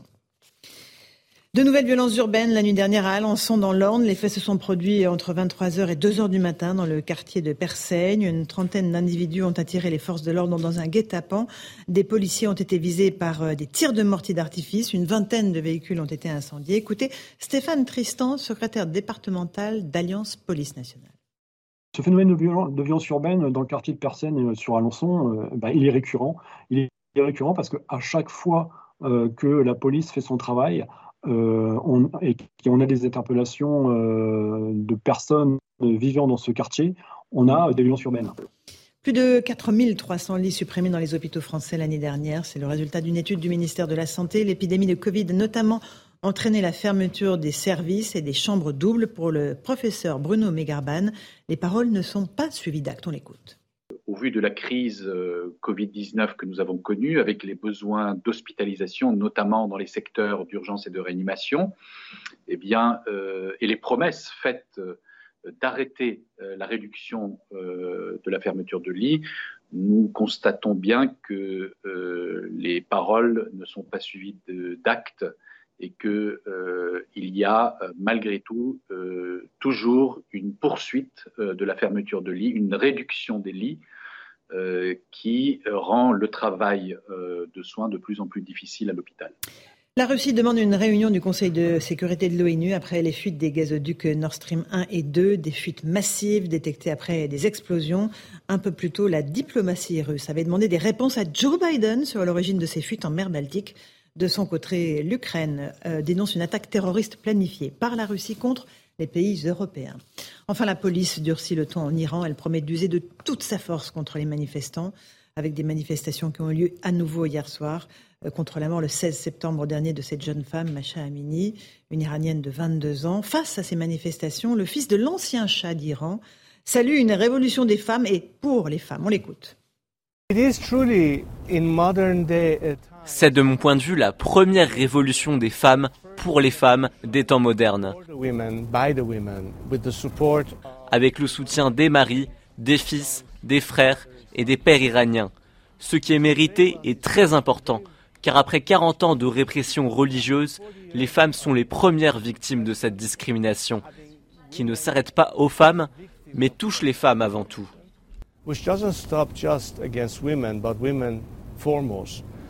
Voilà pour euh, les grands titres de l'actualité. Nous sommes euh, en plateau avec Karim Zerabi, consultant CNews. Bonsoir Karim. Joseph Massescaron, écrivain. Bonsoir à vous. Merci d'être avec nous. Vincent Hervouet, spécialiste des questions internationales, éditorialiste à Europe 1. Bonsoir à vous. Et Geoffroy Lejeune, directeur de la rédaction des Valeurs Actuelles. Alors, que se passe-t-il autour euh, de ces gazoducs Nord Stream en mer Baltique. On va euh, vous écouter dans un instant, mon cher Vincent Hervouette, des fuites euh, avec des explosions qui les ont précédées, euh, un bouillonnement qui fait des kilomètres de, diamètre, une inquiétude écologique. une pollution éventuelle sur ce gaz et surtout qui, qui est à l'origine de ce sabotage? De, Beaucoup d'hypothèses sur la table. Les, les Russes sont accusés, qui eux-mêmes accusent les Américains. On fait le point avec ce sujet de Karine Bouteloup et je vous passe la parole ensuite. Mm-hmm. Sur les images fournies par l'armée danoise, on voit de vastes bouillonnements en mer Baltique. Ils sont provoqués par l'une des trois fuites de gaz et s'étendent sur près d'un kilomètre de diamètre. La zone est interdite de navigation dans un rayon de 9 kilomètres. Alors que l'hypothèse du sabotage laisse peu de doute, l'Union européenne, par la voix de la présidente de la Commission, Ursula von der Leyen, met en garde contre toute attaque visant ces infrastructures énergétiques. Il est primordial d'enquêter sur les incidents et de faire toute la lumière sur les événements et les raisons. Toute perturbation délibérée de l'infrastructure énergétique européenne active est inacceptable et entraînera la réponse la plus ferme possible. Pour l'heure, des zones d'ombre subsistent encore sur la façon dont ont été provoquées ces explosions et sur les auteurs de ces attaques. Selon la première ministre danoise, Mette Frederiksen, les fuites devraient durer au moins une semaine. Nous examinons la situation avec une grande sévérité. Les équipes d'intervention et les autorités travaillent sans relâche pour découvrir exactement ce qui s'est passé. Mais c'est une situation grave. Le Kremlin, vers qui les regards se tournent, juge stupide et absurde d'accuser la Russie d'avoir saboté les gazoducs Nord Stream et demande une réunion du Conseil de sécurité de l'ONU. Alors que s'est-il passé en haute mer, euh, Vincent Hervouette On n'a aucune idée euh, de qui a, qui a, saboté tout ça, mais alors Américains et Russes se renvoient la responsabilité allègrement. C'est une histoire qui est vraiment fascinante, c'est une histoire importante parce que Bon, bon, vous avez cette image de ce grand jacuzzi, là, ça efface euh, totalement les images d'hier du référendum en Ukraine, mhm, mhm. Euh, dont on ne parle plus, qui était un, bon, une sorte de mise en scène euh, digne d'une réplique bananière, mais qui était censé quand même fonder la légitimité de la Russie à, à annexer ses territoires. Donc ça, on n'en parle plus. On a cet événement. Or, il faut bien voir que les deux gazoducs qui ont été donc sabotés, étaient des gazoducs qui n'étaient pas en service. Mhm. Même si vous avez du gaz qui s'échappe, c'était pour assurer une forme de maintenance. Mais ce sont des tubes qui ne fournissaient pas à l'Europe mhm. euh, le gaz russe. Les Russes vendent désormais leur gaz à l'Inde, à la Chine, au Japon, à Taïwan, à l'Asie en général, qui d'ailleurs nous le revend sous forme liquéfiée. Euh, mais le marché se porte très bien pour les, pour les Russes, mais ça se passe de l'autre côté. On a immédiatement accuser, soupçonner la Russie. on se dit, mais pourquoi est-ce que la Russie irait faire sauter ses propres installations qu'elle a installées au fond des eaux, euh, à grand prix euh, Et dans le même temps, on a immédiatement vu surgir une vidéo incriminant Joe Biden, puisqu'on est en février, et le président américain explique que si Nord Stream 2 est mis en service, les Américains s'en occuperont. C'est-à-dire qu'ils le saboteront. ils, l'obligeront à fermer. Mm. Alors, on n'est pas obligé de saboter au fond de l'eau. On peut saboter les installations en surface. On peut les faire fermer, etc., etc. Mais en tout cas, la menace était claire, précise, et il doit aujourd'hui en rendre compte. C'est-à-dire que l'ambassadeur américain, l'ambassadeur russe aux Nations Unies dit à M. Biden, maintenant expliquez-vous, est-ce que c'est vraiment vous qui avez mm. fait le coup? Donc on voit que d'un côté comme de l'autre, on cherche immédiatement à accuser l'ennemi, l'ennemi étant euh, capable de tout, évidemment, euh, c'est l'incarnation du mal. L'important est d'ailleurs, on saura tôt ou tard ce qui s'est passé parce que c'est une zone qui est très surveillée. Euh, pour faire sauter. C'est dans les eaux euh, internationales, hein, on est d'accord. Hein. On est dans les eaux internationales, mais on est juste à côté. Donc, euh, de, on est dans une zone qui est extrêmement surveillée par toutes les marines. C'est un terrain de jeu pour les, les sous-marins russes. C'est vrai qu'il y a des drones, qu'il y a des petits sous-marins aussi de poche qui peuvent aller faire ce travail. C'est un gros travail parce qu'il faut quand même poser quelque chose comme 700 kilos de TNT ou l'équivalent en explosif mm-hmm. sur un tube. C'est pas très compliqué à faire, mais il faut quand même des moyens lourds. Il faut des navires de haute mer, il faut des. C'est quand même assez technique. C'est pas euh, le petit sabotage du Rainbow Warrior avec des mines ventouses. Hein. C'est euh, le bateau étant à quai. C'est quelque chose quand même de beaucoup plus compliqué. Mais on le saura. Il y aura des moyens de le savoir et très vite la communauté des renseignements le saura. Qui a fait le coup Pour l'instant, ça veut dire il y a deux choses à relever. La première chose, c'est que le conflit ukrainien nous a projetés dans une forme de guerre froide et pour la première fois depuis sept mois, cette guerre froide vient de sortir du théâtre où elle était enclos, elle vient de sortir du Donbass et de l'Ukraine en général, elle vient tout d'un coup de survenir ailleurs.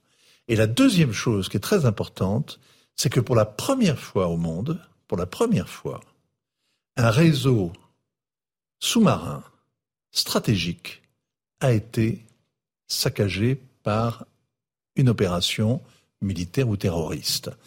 Pourquoi? Parce qu'il y a 450 euh, réseaux de fibres optiques qui, sur des milliers de kilomètres, assurent 95%, je crois, de toute la connectivité mondiale.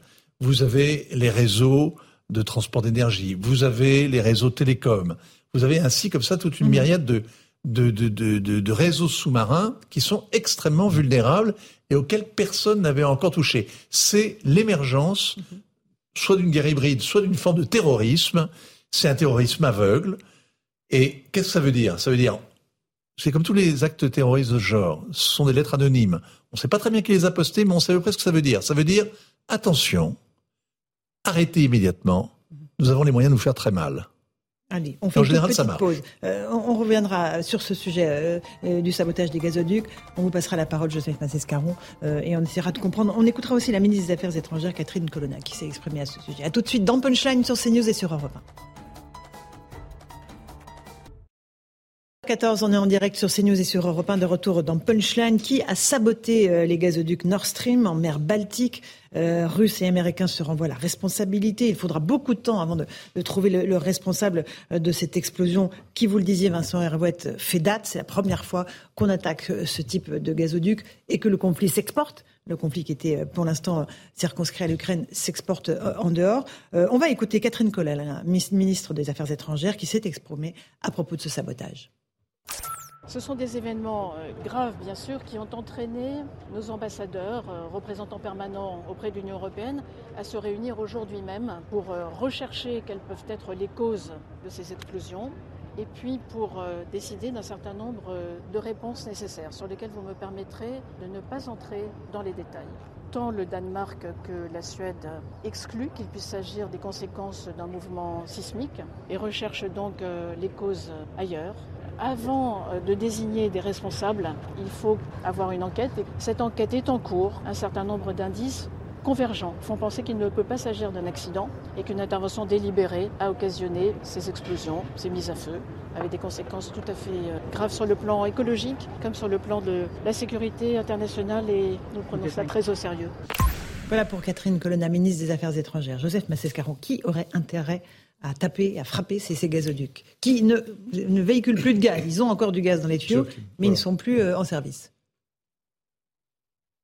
C'est difficile de, c'est évidemment c'est difficile de répondre. Euh, Vincent Hervouet a rappelé euh, fort justement qu'il y avait cette vidéo virale qui, qui, tourne sur les réseaux sociaux. C'est la déclaration du 7 février dernier de Joe Biden qui mhm. dit que de toute façon il est prêt à arrêter Nord Stream et qu'à un moment donné, on lui objecte en disant Mais oui, mais vous avez aussi l'Allemagne, euh, est-ce que vous ne craignez pas l'Allemagne est un allié? Et il dit Même si l'Allemagne est un allié, nous arrêterons. Donc c'est un ton, euh, il faut dire, particulièrement euh, vindicatif, ce qui explique évidemment l'utilisation et le, et le relais qui en est fait aujourd'hui, parce que c'est là, pour le coup, c'est présenté comme, comme, une, comme un acte, voilà, comme, une, une, volonté en effet de, de, de mettre fin. Maintenant, je, crois que euh, on, a, on a assez dit que, en effet, euh, le, le conflit s'exportait. On a dit aussi que ça pouvait prendre un tour euh, euh, différent par rapport, évidemment, bien sûr, euh, à, à l'énergie, mais par rapport aussi aux télécoms. Mais je, je, je, crois que ça souligne encore plus, en tout cas, euh, la, la, faiblesse de l'Europe sur tout ce qui est tout ce qui concerne euh, sa politique de l'énergie, parce que ça signifie mmh. également que ce coût qui est porté aujourd'hui pourrait être porté sur d'autres infrastructures énergétiques. Et à ce moment-là, ce serait une dépendance totale, bien sûr, de l'Europe. Donc c'est peut-être aussi ce signal qui est envoyé. Évidemment, si c'est ce signal qui est envoyé, euh, les Russes qui sont déjà euh, suspectés, bah, suspectés pourquoi? Parce que ils ont, euh, ils ont une habitude hein, de, de, de, cette guerre euh, mm-hmm. sous-marine. Euh, c'est, ils sont au premier chef, mais ça ne veut pas dire tout simplement que c'est les Russes. Bien sûr, il y a des sous-marins, mais ça peut être, ça pourrait être aussi des nageurs de combat qui ont déposé des charges, enfin, etc. On peut tout, on peut mm. tout imaginer. Mais cette, cette, volonté aussi de dire, de signifier attention, vous, peuple européen, les infrastructures énergétiques, mmh. partout, et comme Vincent l'a dit, parce Sont que vulnérables. ça, ça mmh. s'exporte partout, vous êtes absolument vulnérable mmh, et il n'y a rien qui, puis, qui soit en mesure de vous protéger. Vincent Herouet, si c'est un avertissement, effectivement, euh, le, le, message a été reçu 5 sur 5.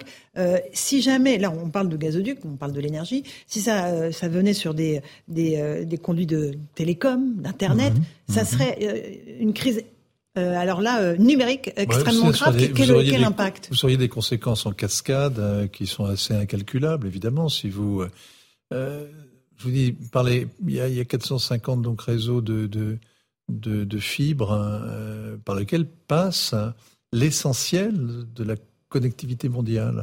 Pratiquement mmh. tout passe par là. sur l'énergie aussi. Sur donc, ce seraient des conséquences évidemment. C'est là, ce serait une guerre totale.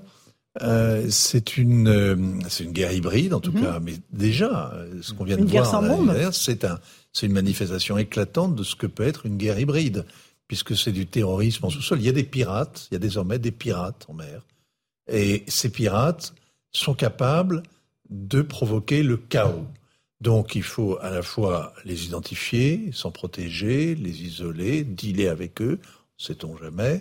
Euh, qui est-ce? On ne sait pas pour l'instant mais on sait qu'ils sont là et euh, qu'il faut prendre l'affaire d'une manière solide. J'ajoute juste une chose, si on s'amuse à, jou à, jouer à qui profite le crime, évidemment ça détourne l'attention de la Russie parce que les Russes ont investi 8 milliards de, de dollars dans Nord Stream 1, 6 milliards dans Nord Stream 2. Les Français eux-mêmes viennent de perdre un milliard, hein, parce que Angie, c'était un milliard d'euros hein, dans le, dans dans le tour de table, ouais. hein, pour avoir un strapontin. Euh, et tout ça, est, tout ça est à l'eau, si j'ose dire. Mais si on regarde à qui profite le crime, euh, le gaz russe, il doit retourner en Europe, il passera par l'Ukraine, en fait. Et euh, les Européens, s'ils veulent du gaz, ben, ils prendront du gaz liquéfié. Parce que les, les, les Russes vendent en, aux Chinois qui transforment le gaz en GNL, qui nous le renvoient. Les Américains nous envoient leur gaz de schiste. C'est comme ça que ça marche désormais. Euh, ça fait un sacré détour, ça coûte plus cher, mais c'est plusieurs. En tout cas, qui profite le crime, certainement pas la Russie. Sauf à vouloir mettre un avertissement, mmh. non pas clair, mais euh, en tout cas décisif, hein, et freiner les Américains. Alors, Geoffroy Lejeune, euh, un mot sur cette situation de Nord Stream? Bah, C'est vrai que c'est fascinant et que ça, ça fait écho. Moi, la, la, pour moi, la guerre froide, c'est un souvenir de, la, de littérature, mais j'ai le sentiment de replonger dans les mêmes considérations, dans les mêmes, le, le, le même genre de, de, raisonnement, etc. Moi, ce qui me, ce qui m'a inquiété en premier lieu, c'est euh, euh, en effet le changement de nature probablement du conflit, c'est-à-dire que tout à l'heure Vincent a parlé de, de guerre froide. Euh, pour l'instant, c'était une guerre extrêmement localisée sur le plan euh, géographique, et, euh, et, là, on a le sentiment que ça commence à, à nous concerner très directement. Euh, et, moi, la question que je me suis posée, vous savez, on a beaucoup agité ces derniers jours, ces, dernières semaines, mais surtout ces derniers jours, le spectre de l'escalade et peut-être de la menace nucléaire, etc. On a beaucoup débattu de tout ça. Moi, je me demande si, si, en fait, ce qui se passe depuis 24 heures n'est pas de nature à rendre de plus en plus compliqué la désescalade. C'est-à-dire que je sais que, que, que la guerre froide, par exemple, a été une situation peut-être plus compliquée et qu'il y a eu une, une forme de résolution, mais il y a eu l'effondrement d'un des deux belligérants. Euh, là, je ne vois pas comment. C'est une vraie, une vraie question que je pose. Comment on peut obtenir une désescalade et, euh, et une sortie de cette crise sans avoir la, la défaite totale de l'un des deux acteurs mmh. euh, et son humiliation par la même occasion. C'est une vraie question. Ce, que, l'on voit, pour sur, les deux interventions, c'est que euh, y a, euh, Poutine joue sur, toutes les palettes. C'est vraiment, il joue sur tout. C'est-à-dire mm. que on a vu sur le, bah, la guerre traditionnelle, la guerre traditionnelle de mm-hmm. terrain, auquel d'ailleurs nous-mêmes nous n'étions pas, enfin, nous avons redécouvert cette guerre traditionnelle de terrain. Nous avons vu aussi, euh, bien sûr, le spectre de la guerre alimentaire. Il y a la guerre, ça a été rappelé, donc des activités hybrides, exactement ce que craignait l'OTAN. Euh, on a vu, en effet, euh, comme Geoffroy le rappelait, l'escalade de la question nucléaire. Donc on voit bien que mm. c'est à chaque fois, en fait, on a l'impression, enfin, on a l'impression, c'est-à-dire que on est sur un jeu d'échecs. Et qu'il y a à chaque fois, bien sûr, des pièces nouvelles qui sont déplacées. Et, qui voilà. et que nous sommes toujours en réaction par rapport à ces pièces qui se déplacent. Karim? Bah, Moi, je crois qu'à ce stade, effectivement, il est bien difficile de se prononcer sur l'auteur euh, de, de, cette explosion sous-marine, euh, tant les enjeux, euh, d'un côté comme de l'autre, euh, peuvent être des options qui sont posées sur la table euh, et qui avantageraient soit les Américains à accuser les Russes, soit les Russes à accuser les Américains. Ce que je sais, c'est que mon sentiment, on s'enfonce euh, effectivement dans, cette, dans ce conflit, au-delà du territoire de prédilection à cette guerre. on élargit aussi l'enjeu à la question énergétique, aux infrastructures énergétiques. Si on avait une sanction qui était relative à l'embargo et, aux mesures de rétorsion vis-à-vis de la Russie, euh, les infrastructures euh, qui alimentaient potentiellement en énergie l'Europe n'étaient pas touchées. Elles le sont aujourd'hui. Alors, la Suède et, le Danemark, j'ai bien entendu le message qui consiste à dire euh, bah, qu'ils sont scandalisés, mais qu'ils se gardent bien là aussi d'accuser qui que ce soit parce que ils estiment que ça n'est pas une agression à leur encontre. Donc, on voit bien que eux sont dans la désescalade, mais ça renforce le duel États-Unis-Russie, depuis le départ, on est à la ramasse, on est dans la roue des Américains, on mm. n'a pas de voix européenne, on n'a plus de voix française, euh, et donc du coup, c'est vraiment cette confrontation États-Unis-Russie euh, sur notre sol qui est en train de se jouer. Donc moi, je crois, comme Geoffroy, euh, que les voies de la désescalade s'éloignent, mm. que la possibilité de se mettre autour d'une table s'éloigne fortement, et que là, on, s'enfonce encore mm. un peu plus dans un conflit qui sera durable, mais qui prendra peut-être des natures différentes à ce qu'on a connu jusqu'à présent. Vincent, un petit mot avant qu'on reparle de ce qui se passe en Russie cette fois-ci. Plus un mot, c'est le, moi ce qui me frappe, c'est que on assiste à une espèce de guerre depuis sept mois, qui est une bataille d'artillerie, hein, mm. euh, avec des, des, des, les, mais en réalité cette bataille d'artillerie, euh, euh, c'est très fallacieux parce que c'est le spectacle qu'on a à la télévision, mais en fait il y a une guerre secrète. on ne le voit pas. Le spectacle d'artillerie déjà. Une guerre des services. On ne le voit pas. On ne la voit même pas la bataille. On, voit, pas. on voit le résultat des bombardements. on voit les, on voit les cohortes de, de déplacés. On voit les, on, voit les, massacres. on voit les, on voit les, infrastructures qui sont détruites. On voit les immeubles. Bon, tout ça, toute cette misère. Mais euh, on voit les destructions. Donc d'une guerre euh, finalement assez classique. Mais ce que l'on ne voit pas, c'est qu'il y a une, une implication euh, des services secrets, une guerre secrète euh, qui est d'une intensité qui dure depuis incroyable et qui dure depuis huit ans. Je veux dire, les services américains ont forgé à partir de rien une armée ukrainienne. Euh, qui sait, ils l'ont ils l'ont doté d'équipements dont ils savent se servir. Et euh, aujourd'hui, s'ils arrivent à marquer des points euh, face à une armée russe qui est, se délite, et c'est quand même la grande surprise, si vous voulez, de tous les gens qui s'intéressent aux questions de défense, c'est que l'ex-armée rouge, l'armée, l'armée russe, euh, malgré euh, ses, ses, réserves incalculables, euh, eh bien, elle, est, elle, est, elle est, donne l'impression d'être à bout de souffle. Et la guerre, Alors, la guerre que font les Ukrainiens est une guerre par une guerre américaine par procuration contre les Russes, qui a ressuscité l'OTAN et qui a qui est en train de changer la face du monde. Alors justement, ça nous, ça nous amène à parler de l'armée russe parce que la conscription continue, enfin, euh, et continue à rappeler les, réservistes. On a vu ceux qui fuyaient, on a beaucoup vu d'images de ceux qui tentaient de fuir le pays. Puis il y a ceux qui veulent bien aller combattre. Euh, écoutez le récit de certains d'entre eux avec Michael Dos Santos. Une bénédiction avant de partir au front.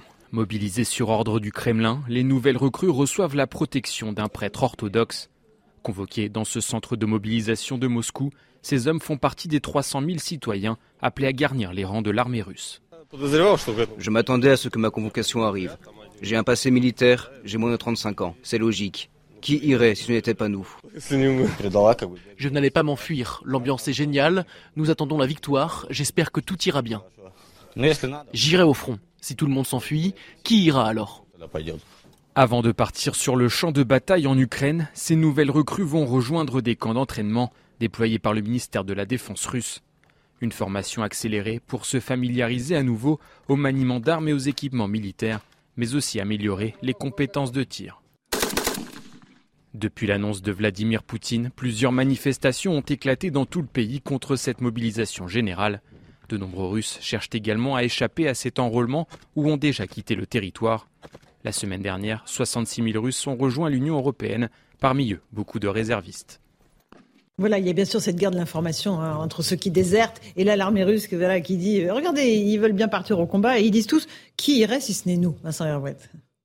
Alors moi, c'est extraordinaire de voir les peuples, le peuple là, qui, qui bénit euh, les soldats qui, euh, qui, partent au front parce que vous savez, en, en 43, quand la, la Russie, quand l'URSS a été donc était en difficulté face à la Wehrmacht, Staline a fait euh, fabriquer par le KGB euh, un bataillon de, de pop euh, qui sont allés prêcher la, guerre pour sauver la Sainte Russie dans les campagnes. Mmh. Ce sont des agents du KGB déguisés donc en, en, soutannés mmh. qui sont allés réveiller le nationalisme mmh. russe et qui ont sauvé en quelque sorte l'armée rouge de la débâcle qui la menaçait. Et visiblement, on recourt au même procédé 70 euh, ans après. C'est un élément de plus. Vincent, oui, euh, juste dans, ce que dit Vincent, puis après tu pardon. Euh, rapidement, il nous reste mais rapidement, c'est intéressant parce qu'il y a aussi une guerre religieuse.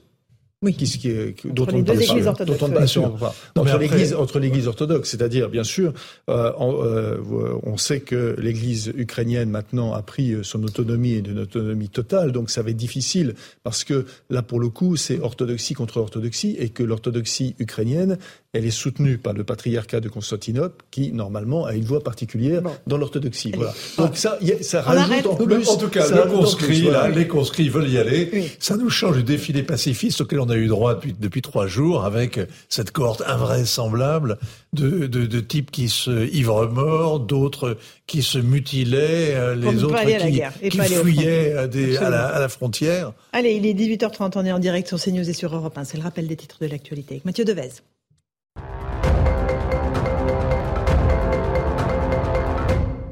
Camailleux, placé en liquidation judiciaire par le tribunal de commerce de Lille, l'actionnaire de l'enseigne de prêt-à-porter féminin avait tenté jusqu'au dernier moment d'éviter cette issue en réclamant une aide de l'État. Cette décision entraîne la suppression de 2600 emplois et la fermeture des 514 magasins en France. Après avoir causé d'importants dégâts sur l'île de Cuba, l'ouragan Yann se dirige désormais vers la Floride. Il n'a jamais été aussi puissant et a même été classé en catégorie 4. Il s'agit de l'avant-dernier niveau de gravité avec des vents soufflant à 250 km heure. L'ouragan pourrait frapper dès ce soir le sud et la côte ouest de la Floride. À moins de deux ans de la cérémonie d'ouverture, la sécurité est l'un des enjeux majeurs des JO de Paris. La future loi olympique contiendra des mesures sur le sujet, dont la mise en place d'algorithmes pour mieux identifier les foules. Et de son côté, le ministère de l'Intérieur demande aux préfets des départements recevant des épreuves la mise en place d'un plan de lutte contre la délinquance. Voilà pour l'appel des titres de l'actualité, 18h31. On se retrouve dans un instant sur CNews et sur Europe 1. On reviendra sur ce match caritatif où la gauche et la majorité euh, de Macron, d'Emmanuel Macron, refusent de jouer avec les élus du Rassemblement national. On en débat dans un instant. Tout de suite.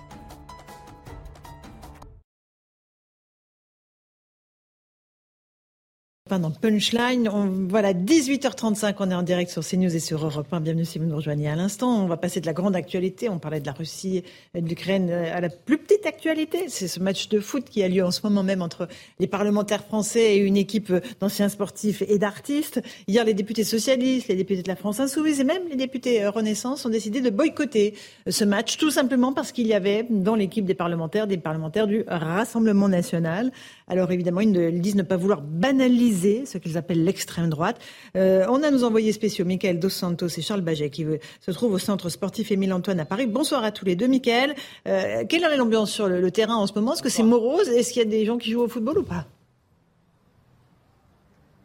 Alors pour l'instant, personne ne joue au football car euh, la rencontre euh, va démarrer dans, quelques minutes, mais on a pu euh, constater que l'ambiance est plutôt bonne. les stars du foot et les parlementaires étaient réunis au centre du terrain pour discuter et, partager quelques, quelques moments de, joie et, des accolades. tout se passe pour, les mieux, pour le mieux ici, même si effectivement les députés, les élus insoumis, socialistes sont aux abonnés absents. Ils ont tenu parole hors de question pour eux de partager le même maillot euh, que des élus du Rassemblement national. Euh, est-ce qu'on a réussi, avec tous ces absents, à, faire quand même un, 11 parlementaire, Michael? Et oui, Heureusement, il y a bien 11 joueurs hein, du côté euh, des parlementaires, de cette équipe de France des, parlementaires, euh, des élus notamment euh, du groupe et du parti Renaissance, même si Aurore Berger a fait passer le message, il était pour elle hors de question de partager une rencontre de football, même si il s'agit d'une rencontre, on le rappelle, pour la bonne cause, pour l'association e-enfance qui lutte contre le cyberharcèlement. Certains députés Renaissance sont bien présents ici et c'est le cas de Karl Olive. Pour lui, les députés du Rassemblement national ont été élus démocratiquement. Il était donc hors de question de ne pas venir ici à cet événement. Je vous propose de l'écouter. Et j'estime que euh, ici, on doit dépasser à un moment donné, euh, euh, je dirais, un certain nombre de, clivages. Ça ne nous empêche pas de, de de se friter sur les, sur les bancs de l'Assemblée. Mais le meilleur combat qu'on puisse envoyer à ces personnes-là, c'est certainement pas en boycottant. Et regardez cette, euh, cette image, vous allez euh, pouvoir entendre Carl Olive euh, qui qu'on a interpellé hein, juste vraiment à la fin de, cette interview et on lui a demandé si pour lui c'était une manière, ou en tout cas pour les élus de la NUPES, c'était une manière de détourner l'attention concernant toutes les affaires qui les, les concernent. Écoutez, écoutez sa réponse, c'est très rapide. Si on peut rendre service à un moment donné, faire un tout petit peu de générosité plutôt que de regarder pile poil, vous croyez que c'est ici qu'on va combattre le Front National? Vous croyez que c'est ici qu'on va combattre euh, la France insoumise? Certainement pas. Certainement pas. Et il y, a, des endroits pour le faire. Et moi, j'envoie, j'envoie un message. Arrêtez cette politisation à deux balles, franchement. Où qu'on soit, il y a toujours politisation. Stop, ça suffit. Ce pays marche sur la tête. Alors vous venez d'écouter euh, Carl Olive. Alors Carl Olive nous a dit concernant les élus de, la NUPES qu'effectivement il fallait leur poser directement la question et qu'ils ne pouvaient pas répondre à leur place. Une chose est sûre, euh, la politique est restée au vestiaire ici sur le terrain et le match vient de démarrer à l'instant avec euh, le coup de sifflet que vous avez peut-être entendu. On l'a entendu. Merci beaucoup Michael Dos Santos et Charles Baget au Centre sportif Émile Antoine à Paris. La politisation à deux balles, Geoffroy Lejeune, c'est un peu ça que on, voit sur le terrain. C'est un peu dommage ou pas? Honnêtement, il est rafraîchissant Carl Olive quand même. Moi je partage absolument tout ce qu'il vient de dire et euh, enfin quelqu'un qui, euh, qui réussit à, à, parler de manière dépassionnée de, cette histoire que manifestement les, certains députés Renaissance et les députés de la NUPES ont pris très au sérieux. Mais moi, au-delà de ça, je voudrais interroger leur stratégie en réalité. Euh, le, diaboliser le, Front National, puis le Rassemblement National, vouloir l'exclure d'à peu près tout, ne pas serrer la main aux députés du Rassemblement National dans l'hémicycle, etc., etc. C'est ce qu'ils ont fait tous mhm. pendant 40 ans. Au début, Jean-Marie Le Pen faisait 2% à un moment donné, sa fille, euh, c'était il y a six mois, fait 42%. Voilà le résultat de cette stratégie qui vise à ostraciser des gens qui sont inquiets, alors euh, peut-être de leur pouvoir d'achat, mais surtout depuis 40 ans de l'émigration et ses conséquences, etc.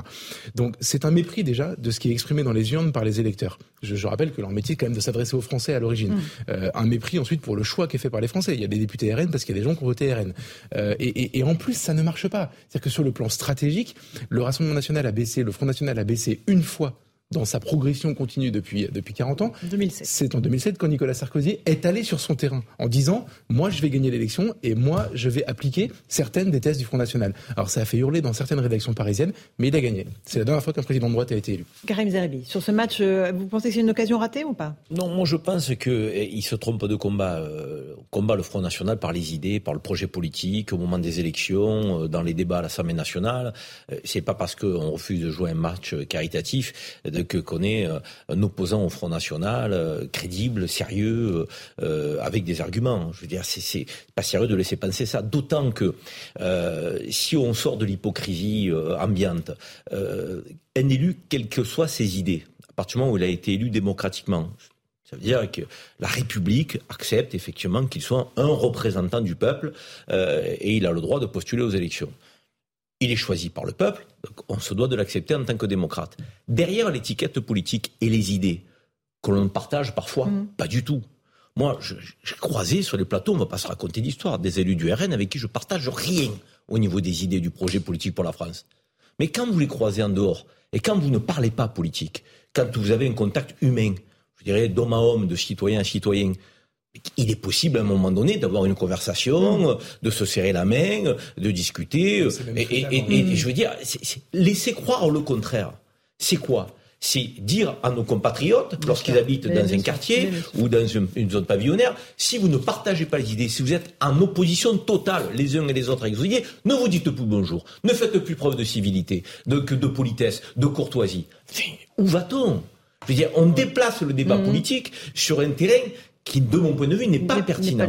c'est un coup politique. C'est du Sandrine Rousseau. C'est un coup politique. c'est du Sandrine Rousseau. elle n'a rien à voir là-dedans. Allez-y, Joseph. Ah ben, elle a si, si, si, elle a tout à voir. Elle non, non, c'est pas elle qui boycotte les matchs. Précisément, elle a tout à voir parce que je crois, absolument rien. Je crois que, que ce qu'elle exude, euh, est en train de gagner l'ensemble de l'hémicycle. Je crois pas que non. Si, je, je vais vous dire pourquoi. C'est parce que le fait d'être dans une situation d'exclusion, d'exclusion, d'exclusion de l'autre, de dire vous n'êtes pas dans mon camp, de réintroduire une logique binaire. Je suis désolé, mais de, cette manière-là, c'est là.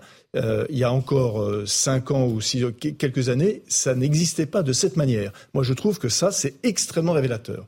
Mais franchement, c'est extrêmement révélateur. Ne pas vouloir jouer avec les élus du RN, ça, non, attendez, ça, ça, veut dire quoi Il y, y, a en plus des, des, élus RN quand même qui sont vice-présidents de l'Assemblée nationale. Donc c'est il y, a quand même eu un, un, des, accords pour ça. Qu'est-ce que ça signifie? Ça signifie, euh, franchement, c'est vraiment grotesque. La vérité, la vérité. Qu'est-ce que ça montre? Attention, la vérité, elle est vraie pour tout le monde. De mon point de vue. Non, mais ah, si, si, mais la vérité, elle existe. Moi, je crois que la vérité existe.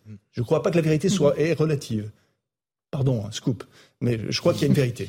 Donc, simplement, la vérité, c'est qu'ils ont peur. C'est ça ce que ça montre. Ils ont peur pourquoi? Parce qu'ils se trouvent face à un parti qui a très très bien réussi son entrée à l'Assemblée nationale, qui a très bien réussi, qu'on le veuille ou non, son intégration. On peut le regretter. Tout à fait. On peut le combattre. Absolument, c'est nécessaire. Mais on ne peut pas, on ne peut pas, les faits sont têtus.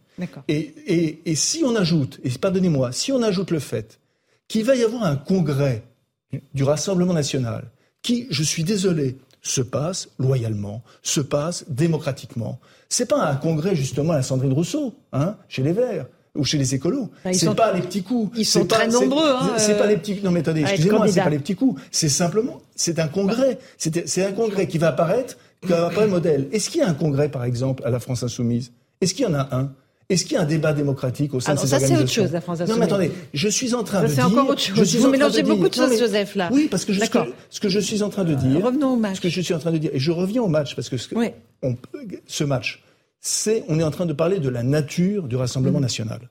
C'est ça le, le, le, fond du sujet. Okay. Et le fond du sujet, c'est qu'on a aujourd'hui un parti qui montre tous les signes de son appartenance démocratique et au débat démocratique dont le pays a besoin, et vouloir justement l'exclure, c'est que ça pose, euh, dans un choix binaire, ça pose un problème. Juste un mot de Vincent Herbert qu'on n'a pas entendu sur ce sujet. Non, moi je, je regardais, j'écoutais votre ministre, votre invité, Monsieur Véran, il est parfaitement intégré, beaucoup mieux que tous les élus du Front National. Ce qui est marrant, c'est que ils sont dans une espèce de posture morale, mais ils ressemblent à la fois à la duchesse douairière qui évalue avant de lui répondre les quartiers de noblesse de son interlocuteur, et, euh, et, le père la vertu qui, qui ne veut pas croiser une fille de mauvaise vie euh, qui change de trottoir. Ils sont dans une attitude qui est qui est insoutenable, et qui est, qui est impossible. Surtout que, alors moi je ne suis pas journaliste parlementaire, mais j'imagine qu'à la buvette ils se tutoient et qu'ils se fréquentent, non Donc il y a quelque chose je qui est. Je pense que plus maintenant. Je pense que c'était le cas. Oui, oui je, ça a toujours été le cas. Non les informations que j'ai, plus maintenant.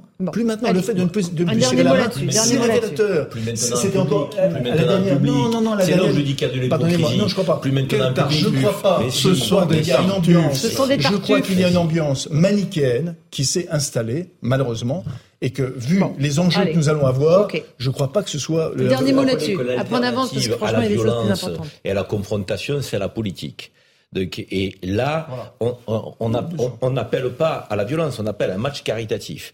Et euh, je pense que l'exemplarité de nos élus, c'est aussi pour des causes nobles donc qui doivent les transcender, les dépasser, c'est d'être capable de s'afficher ensemble sans partager les mêmes idées. On n'est pas dupe, on n'est pas fou en tant que citoyen français. si on a Corbière à côté de, de Sébastien Chenu, on sait très bien que et c'est le match caritatif. Ils vont pas, ils vont pas fonder un parti ensemble. En revanche, le jeu de joute politique repartira dans l'Assemblée. C'est tout. Je veux dire. Quand on va on ferme le arbitre des élégances politiques et démocratiques, non, excusez-moi. Fermez le banc. J'aimerais attirer votre attention sur euh, quelque chose qui se passe à Marseille, euh, un vrai problème des propriétaires euh, qui sont squattés. Euh, leur, euh, leur appartement est squatté par quelqu'un à qui ils ont loué le bien il y a plusieurs années. Ça fait deux ans que ces retraités vivent sur un parking, dans un mobilhome, dans leur mobilhome. Ils ont gagné en justice, mais rien ne se passe.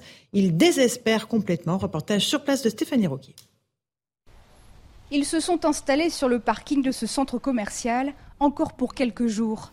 En 2018, Pierre et Marise décident de partir plusieurs mois au Portugal. Ils mettent alors leur maison de l'Estac en location le temps de leur absence. Mais au bout de quelques semaines, le voyage s'arrête. Ils doivent rentrer en France à cause de problèmes de santé. Ils réalisent les démarches auprès de leur agence immobilière, mais la locataire refuse de partir. Alors, depuis plus de deux ans, Pierre et Marise sont obligés de vivre dans leur camping-car. Pour nous, il est absolument impensable de repasser l'hiver dans, ce machin-là. C'est impensable. Donc, l'été, c'est très chaud, l'hiver, c'est très froid. Ça nous coûte la peau des fesses tous les jours. Donc, euh, on attend, on attend et on prie le bon Dieu que ça arrive, que ça arrive. En avril dernier, une ordonnance d'expulsion accordait un délai de 4 mois à la locataire pour quitter les lieux, sans résultat. Alors lundi dernier, Pierre et Marise ont mandaté leur huissier et déposé une demande de concours de la force publique.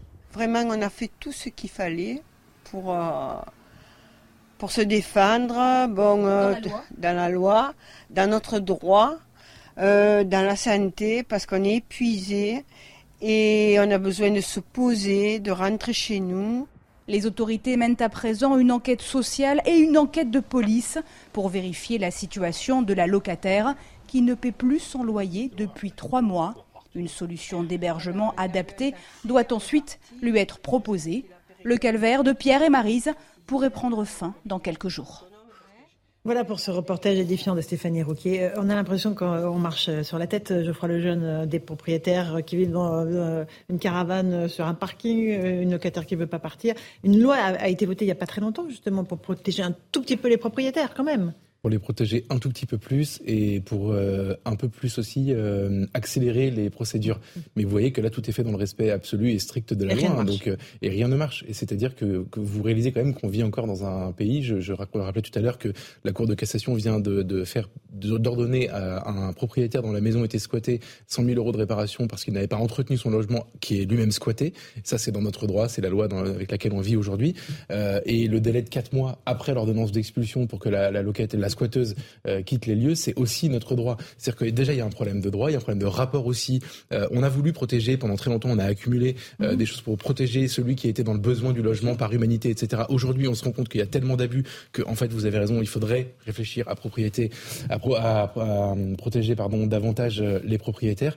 Et ensuite, c'est épouvantable. Mais moi, ce que je trouve presque le plus triste, à l'exception de la situation de ces gens évidemment, c'est qu'en fait, aujourd'hui, celui qui veut respecter, elle, le dit d'ailleurs dans votre dans votre extrait, qui veut respecter la loi et qui fait les choses dans les normes n'est finalement pas avantagé par rapport à celui qui ne les respecte pas. C'est terrible. Euh, Karim rapidement. Non, mais il y a deux questions majeures qui se posent. C'est d'abord le respect de l'état de droit, parce que ces gens-là sont dans leur droit aujourd'hui, et l'état de droit n'est pas respecté.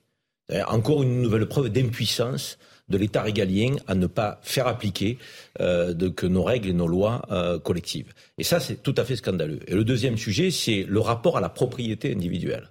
Euh, il, est fou que dans notre pays, on a des retraités qui ont travaillé toute leur vie, qui ont un bien dans le 16e arrondissement de Marseille. Je vous rappelle quand même que le 16e arrondissement de Marseille, c'est les quartiers nord. C'est pas les quartiers sud, les plus beaux quartiers de Marseille. Certes, ils sont à l'Estac, joli noyau villageois. J'habite pas trop loin de l'Estac, donc euh, c'est euh, euh, très très très sympathique. Mais c'est modeste. Je veux dire, donc des gens qui ont travaillé toute leur vie. On a des images où on les voit en pleurs. Je veux dire, euh, est-ce que vous pensez que c'est digne dans notre pays de voir que quelqu'un qui a travaillé toute sa vie pour acquérir un bien, qui se voit squatter, euh, le loyer n'est pas payé depuis euh, deux ans, il y a une décision de justice qui est tombée en leur faveur et qui est obligé d'être dans son mobilhome avec sa femme, donc, est en train de chialer comme un enfant donc, devant nous. Vous croyez que sa dignité n'est pas atteinte à ce monsieur? Mhm. Mais le préfet, qu'attend-il pour réquisitionner une compagnie républicaine de sécurité un petit matin à 6 heures pour aller sortir de là que les personnes qui occupent le bien et pour redonner je dirais, ce qui est de droit à, ce couple euh, de, de, de, 60 à 70 ans. Je ne sais pas, moi, mais ils sont grands-pères, je veux dire, de grand-mère. C'est indigne. C'est indigne ce qui se passe. Je veux dire, et là, en mettant le feu de l'actualité dessus, hum. J'espère qu'on va se bouger du côté de la représentation de l'État dans le département. Mais tant mieux pour eux, mais il y en a des centaines d'autres pour qui il n'y a pas les caméras. bien sûr. Il y a tellement de cas comme, malheureusement, comme euh, tragiques comme, comme celui-là. Euh, j'ai des amis qui sont élus dans le sud de la France et qui me racontent, mais vraiment en permanence, mais en permanence, c'est tout le temps, tout le temps, tout le temps. Le problème que ça pose, au bout d'un moment, c'est que, et on devrait vraiment y réfléchir, enfin les autorités devraient vraiment nous y réfléchir, ça pose la question de l'état de droit. Mm-hmm. Parce que quand un état de droit n'est plus juste, naturellement, on se pose la question de l'état de droit lui-même. Et de le respecter. Et de le respecter. Et si vous mettez en cause, en effet, l'état de droit, là, à ce moment-là, il n'y a plus rien qui tient. Déjà que le, tissu social que nous avons, on voit à travers, très franchement, il ne resterait plus rien s'il n'y avait plus du tout, du tout d'état de droit. Et c'est vers là. Et on, est à la frontière, là. Et on y va, on est vraiment à la frontière. Mais c'est un élément du respect de l'état de droit. Comment voulez-vous que des délinquants plus chevronnés respectent nos règles Évidemment. quand là, on n'arrive même pas à faire appliquer euh, l'essentiel, le béaba? Vincent Herouette Moi, je suis un peu gêné parce que, bon, je vous entends, hein, l'état de droit, on peut s'interroger sur... Euh, l'impuissance ou plutôt la lâcheté du, du, du préfet. L'état de droit, dans ce genre d'histoire, il y a bien longtemps qu'il n'est pas respecté. C'est même pas l'état de droit, d'ailleurs, c'est le droit de propriété. Et puis c'est le droit de propriété qui, qui est valable pour tous, que l'on soit un, grand-père et une grand-mère dans le camping-car, ou qu'on soit un, un, un, petit bourgeois avec son, sa, maison secondaire. Ça vaut pour tout le monde. Hein, c'est pas bon. La réalité, c'est comment ça se règle. Comment ça se règle à Paris? Ça, ça fait 20 ans que ça dure eh bien, soit vous faites appel à une bande de casseurs qui viennent euh, débarquer, vider le studio et, euh, et, jeter les affaires dans la, dans la rue et, euh, le, hmm. et mettre de, nouveaux, de, nouveaux, de nouvelles serrures. C'est pas des cas rares, c'est fréquent. Soit plus fréquemment, soit plus classiquement, vous passez un deal avec le mauvais coucheur, avec celui qui, que le desperado, le desperado qui mm. se moque éperdument de la loi et que la, justice est incapable de rattraper. Qu'est-ce que vous faites? Vous achetez, vous, il vous fait chanter et vous passez à la caisse. C'est comme ça que la plupart du temps, ça se règle. Et personne n'est là en train d'invoquer les grands principes, etc. etc. L'État a laissé faire ça. De la même manière que l'État laisse faire, on l'a vu tout à l'heure, je rappelle à Alençon, mhm. dans le quartier de Persienne, eh bien, des, euh, des petits loupards faire le milicien en prétendant être des émeutiers. Ils ne sont pas des émeutiers, ils sont des miliciens d'une organisation structurée autour du trafic de drogue et euh, ils défendent leur territoire. Et ils ne respectent pas l'état de droit. Et quand vous manière. sortir de squatters, comment vous voulez lutter contre des miliciens Bien sûr. Je prends le jeune un mot là-dessus. Ah bah, lien entre ça, cet état de droit, les violences urbaines qu'on a vues à Alençon. En fait, je pense que l'état de droit, je suis d'accord avec ce que Joseph disait et que le jour où il sautera, tout sautera probablement en même temps. Euh, le problème, c'est qu'il est en train de mourir de ses propres excès. C'est-à-dire que, en fait, la loi dont je parlais tout à l'heure, euh, elle est, elle est, c'est notre état de droit également. C'est-à-dire que finalement, le squatteur qui a quatre mois pour débarrasser le plancher et puis qui décide de prolonger, etc., il a parfois un état de droit qui va pour, qui va dans son sens. Donc, moi, je, pense que cette question, elle est essentielle. C'est d'ailleurs vrai dans, le cas aussi euh, de, l'application des peines pour faire le lien avec, euh, avec Alençon, etc. L'état de droit, c'est un, c'est un canevas et dedans il y a des curseurs. Et aujourd'hui, les curseurs ne sont pas bien positionnés parce qu'en réalité, ils protègent parfois celui qui ne doit pas être protégé. Et c'est là où la justice n'existe plus. Et donc, je pense qu'il faut pas sanctuariser l'état de droit en tant que, que, que, mm. comment dire que, que, que, corpus inviolable, mais il faut voir où mettre les curseurs. Et dans notre société qui marche sur la tête, comme vous le disiez en introduction, en réalité, il faudrait pouvoir changer les curseurs en fonction de l'état de notre société. Aujourd'hui, on a un problème de squat qui se généralise. Et eh ben, il faut expulser plus facilement. Et tant pis. On le voit sur les questions dernier mot. par exemple. Mais exactement. C'est exactement ça. Autre problème qu'on a absolument. C'est ce que disent de nombreux policiers notamment. Allez, merci à tous les quatre d'avoir participé à Punchline sur CNews et sur Europe 1. Dans un instant, Raphaël Devolvé et Hélène Zelani pour Europe Soir. Et sur CNews, Christine Kelly et ses invités pour Face à l'info. Bonne soirée à vous, à demain. Planning for your next trip? Elevate your travel style with Quince. Quince has all the jet setting essentials you'll want for your next getaway, like European linen premium luggage options, buttery soft Italian leather bags, and so much more. And is all priced at 50 to 80% less than similar brands. Plus, Quince only works with factories that use safe and ethical manufacturing practices. Pack your bags with high-quality essentials you'll be wearing for vacations to come with Quince. Go to quince.com slash pack for free shipping and 365-day returns.